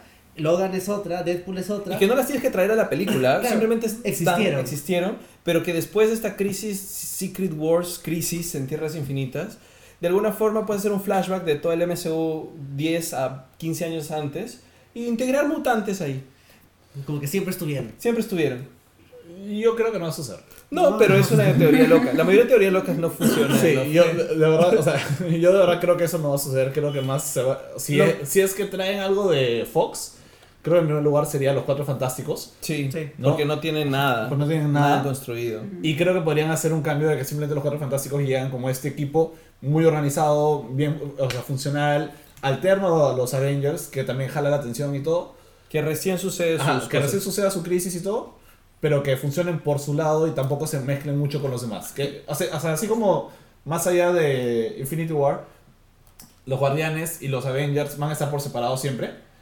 Creo que los Cuatro Fantásticos podrían funcionar de esa forma. Ellos tienen su propio mundo, todo su propio rollo y todo. Sus propios universos. su propio universo, claro. Esa es la teoría loca. Y, pero, Pero- y Fox creo, y, y con lo demás, con todo lo que sea X-Men related, creo que Fox ha invertido tanto en series y películas que así Marvel haga la compra, no le saldría a cuenta, o sea, rebotear todo eso de aquí ni, a un buen tiempo. Creo, Yo creo que el universo de X-Men es muy grande. O sea, es tan grande que, como decía, eso es una teoría loca. Pero lo más probable es que simplemente Disney siga consiguiendo profit de las propiedades Sí. que ya tiene X-Men. Simplemente porque a ellos realmente no les interesa por una cuestión de meterlos al MCU. no, claro. Es porque les da cólera que sus propias propiedades intelectuales no les esté dando plata directamente a ellos. Eso es, básicamente, en el fondo. Sí. Sí. Es que quiero tener la plata de esto. O sea, ya pues, ¿no? Si algo, ya siendo más prácticos, lo que me emocionaría de que, de que vuelva a, de que vuelvan a, o de que pasen a pertenecer a Disney, es que en los cómics empezarían otra vez a tratar bien a los X-Men. Sí, Claro. por fin. Bueno, ahora están regresando dos de los cuatro fantásticos. Así que están por ahí como que quieren, no sé si es una señal de que de verdad sea la compra o si es una señal de que ya entendimos que a la gente no le gustó que Ahí seamos tan malos. ¿Mm? Hay en el pechero. Sí, ahorita están disparando. Ah, Bueno, eh, algo más de teorías locas que quieran decir porque ya tenemos que acabar más o menos. Estamos más de hora y media hablando. No. Pero hay gente conectada todavía, no me puedo creer. Estamos... porque Sí, hay como 8 o 7 personas escuchándonos aún después de hora y Gracias por media. Gracias, Gracias. chicos. Muchas gracias por estar acá. Caguaponga. Sí. Este, no, yo quería comentar brevemente lo de la Liga de la Justicia. Ujú. Ya va a salir la película. Los reviews han sido mezclados esta vez. Ha habido gente que le ha gustado y ha habido gente que no. Pero es bastante más positivo que la mayoría de películas. Es bastante o más sea, positivo que, exacto, eh, salvo La Mujer Maravilla. Sí. Este, Bueno, yo, tampoco es mucho eso. ¿eh? Sí. yo diría que de verdad esta película sí se merece una oportunidad. Este, yo personalmente estoy súper emocionado por verla. Vayan a verla si es que, si es que quieren apoyarla, vamos a ver lo que sea. igual la comentaremos en el podcast, Sí. eventualmente. Esperen probablemente comentarios buenos míos porque voy a tratar de verle todo lo bueno a esa película porque lo necesito. Yo quiero ver uno de los comentarios que he leído porque hay mezclados. Era un tipo que decía que no le convencía cómo quedó el bigote de Henry Cavill. Ah, eso sí, que dice que quedó en el Uncanny Valley. Sí, Ah, eso sí. me da curiosidad. Es Eso que- me da curiosidad. Estoy dispuesto a machetear eso si es necesario porque de verdad me parece un problema ridículo. Sí, esto es estúpido. Pero bueno, ya pegué O sea, hasta. ¿qué tan mal te puede ir tapando el bigote? O sea, tienes tecnología para hacer todo lo que estás mostrando y el bigote no lo puedes tapar bien. Yo, yo tengo una gran pregunta para Justice League. También quiero verla. Quiero, o sea, yo no, no he tenido mucho tiempo para meterle todo el hype. No he visto muchos No has hecho evento trailers, no he hecho. No hice evento ni para Thor, lo metí en el evento de Star Wars. Pero fue porque salió la preventa. Oye, ¿no vamos a tener ese evento como evento de películas? Sí, dejarlo. Sí, hay que ponerlo así. Ya, bueno, la cosa es que vamos a ver muy emocionados Justice League, pero tengo una pregunta que espero que la película me responda porque me, ya, ya me obsesioné con esa pregunta. Cuando Alfred está esperando con su vasito de agua, Ah, ¿quién viene? no, hay dos golpes. ¡Pum! Pasa un ratito, ¡pum! Y luego, ah, te estaban esperando. O mi pregunta es, ¿alguien se cayó, rebotó? aterrizó mal, se le volvió a parar y volvió a aterrizar en otro lado. O de repente son dos. O, de repente llega caminando y pisa dos veces. O Claro. pisa dos veces. Claro, son Claro. pisadas muy Pum, fuertes. pum. O de repente es un T-Rex. Podría suceder. Es una pregunta que me mantiene despierto. Yo sigo pensando, ¿aterrizó dos veces? Salió, rebotó, se cayó, realmente no, sino pum, pum. No sé. Muy pronto vas a ver la respuesta. Sí. pronto. O de repente en el tiempo que tenían para el plano necesitaban dos onditas y no. O no tal vez cambiarán del tráiler a la película y nunca También, sabrás sí. Claro, como votaron al editor de sonido. ¿no? Sí, probablemente sí. En Thor lo hicieron. Es que bueno, ahora es el, es el estilo, ¿no? Sí. Bueno, Bueno, hay que comentar que viene esa semana en Geekeados. es verdad, no hemos comentado mucho el tema Star Wars porque, porque hay partido el miércoles, ha cambiado nuestra programación de la semana. Sí. Entonces el miércoles, como ya ustedes saben y siguen todos los miércoles, eh, Escoria Rebelde no va a salir porque saldría a la hora del partido y no tiene sentido. No, no vamos a competir Entonces Escoria Rebelde va a estar el martes. El martes igual a la misma hora que siempre salen en vivo a las ocho y media. Claro, y eso significa que el stream a todo el cable, en lugar de salir el martes a las 8, va a salir el día lunes. También es ahora, o sea, a las 8. El podcast tiene algo que ver con el contexto del partido. Alguien alguna vez en Geekeados Podcast nos comentó si había series neozelandesas. Así que nos hemos tomado la molestia de investigar y buscar una de ellas. Ah, cierto. Este, Top of the Lake, Ah, que es de, de Jane Campion, que es esta directora neozelandesa, igual que Taika Waititi. hablando de eso, van a hacer una serie de What We Need in the Shadows. Ah, Sí, sí, sí, sí, he visto. Sí, oh, qué genial. Sí. Sí. Tengo sentimientos encontrados al respecto. Espero que la hagan bien. ¿Pero con, con Taika Waititi o...? No lo sé. Ese es, ese es el tema. ¿Será Ese es mi sentimiento encontrado. Oye, pero- Eso dependerá. Usualmente, bueno, las ha habido en los últimos cinco años series documentales muy... No, no por el hecho de que sea documental, sino porque Por esa propiedad intelectual. por el Ah. hecho de que, o sea, no sé si Taika Waititi va a tener tiempo de estar involucrado. O sea, ¿se va a dedicar a hacer una serie o va a empezar a hacer películas? Porque creo que él está... De repente las él dos iba a estar escribiendo la secuela de Werewolf. Ah, Sí, sí, sí. sí. pero que le iba a tomar como 20 años escribirla. What. We Do Under the Moon. Sí, así que no sé si estaré involucrado en esto. Bueno, ¿qué más va a haber en Ikeados? Eso, básicamente, va- Ah, por, el, por el partido. por el partido estamos como que cambiando un poco los horarios, ¿no? Entonces el lunes va a salir Estimato al Cable, el martes va a salir eh, el Historia Rebelde y el miércoles todos van a ver el partido. Sí. Eso es. Y bueno, la versión podcast de esto la van a encontrar a partir de mañana lunes, hoy día a mediodía. Ujú. Sí, bueno, entonces creo que nos podemos despedir. ¿Dónde podemos encontrarte? Eh, escriban el dinosaurio paradójico y no soy un gato en Twitter si es que tienen Twitter. Y bueno, nosotros nos encuentran siempre acá. En geekeados.com y en el canal de SoundCloud de Geekeados, en iTunes como Geekeados Podcast. Y la. Y bueno, agradecer a Gonzalo, a Charo, a Guillermo y a toda la gente que se ha quedado con nosotros todavía escuchándonos.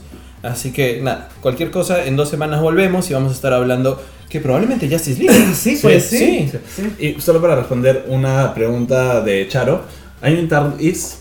Porque, ¿Por qué no habría un TARDIS? Claro. ¿Por qué tendrías que ay, preguntar que hay un tarde? o sea, déjame. Chao. Nos vemos. The revolution has begun. Adiós.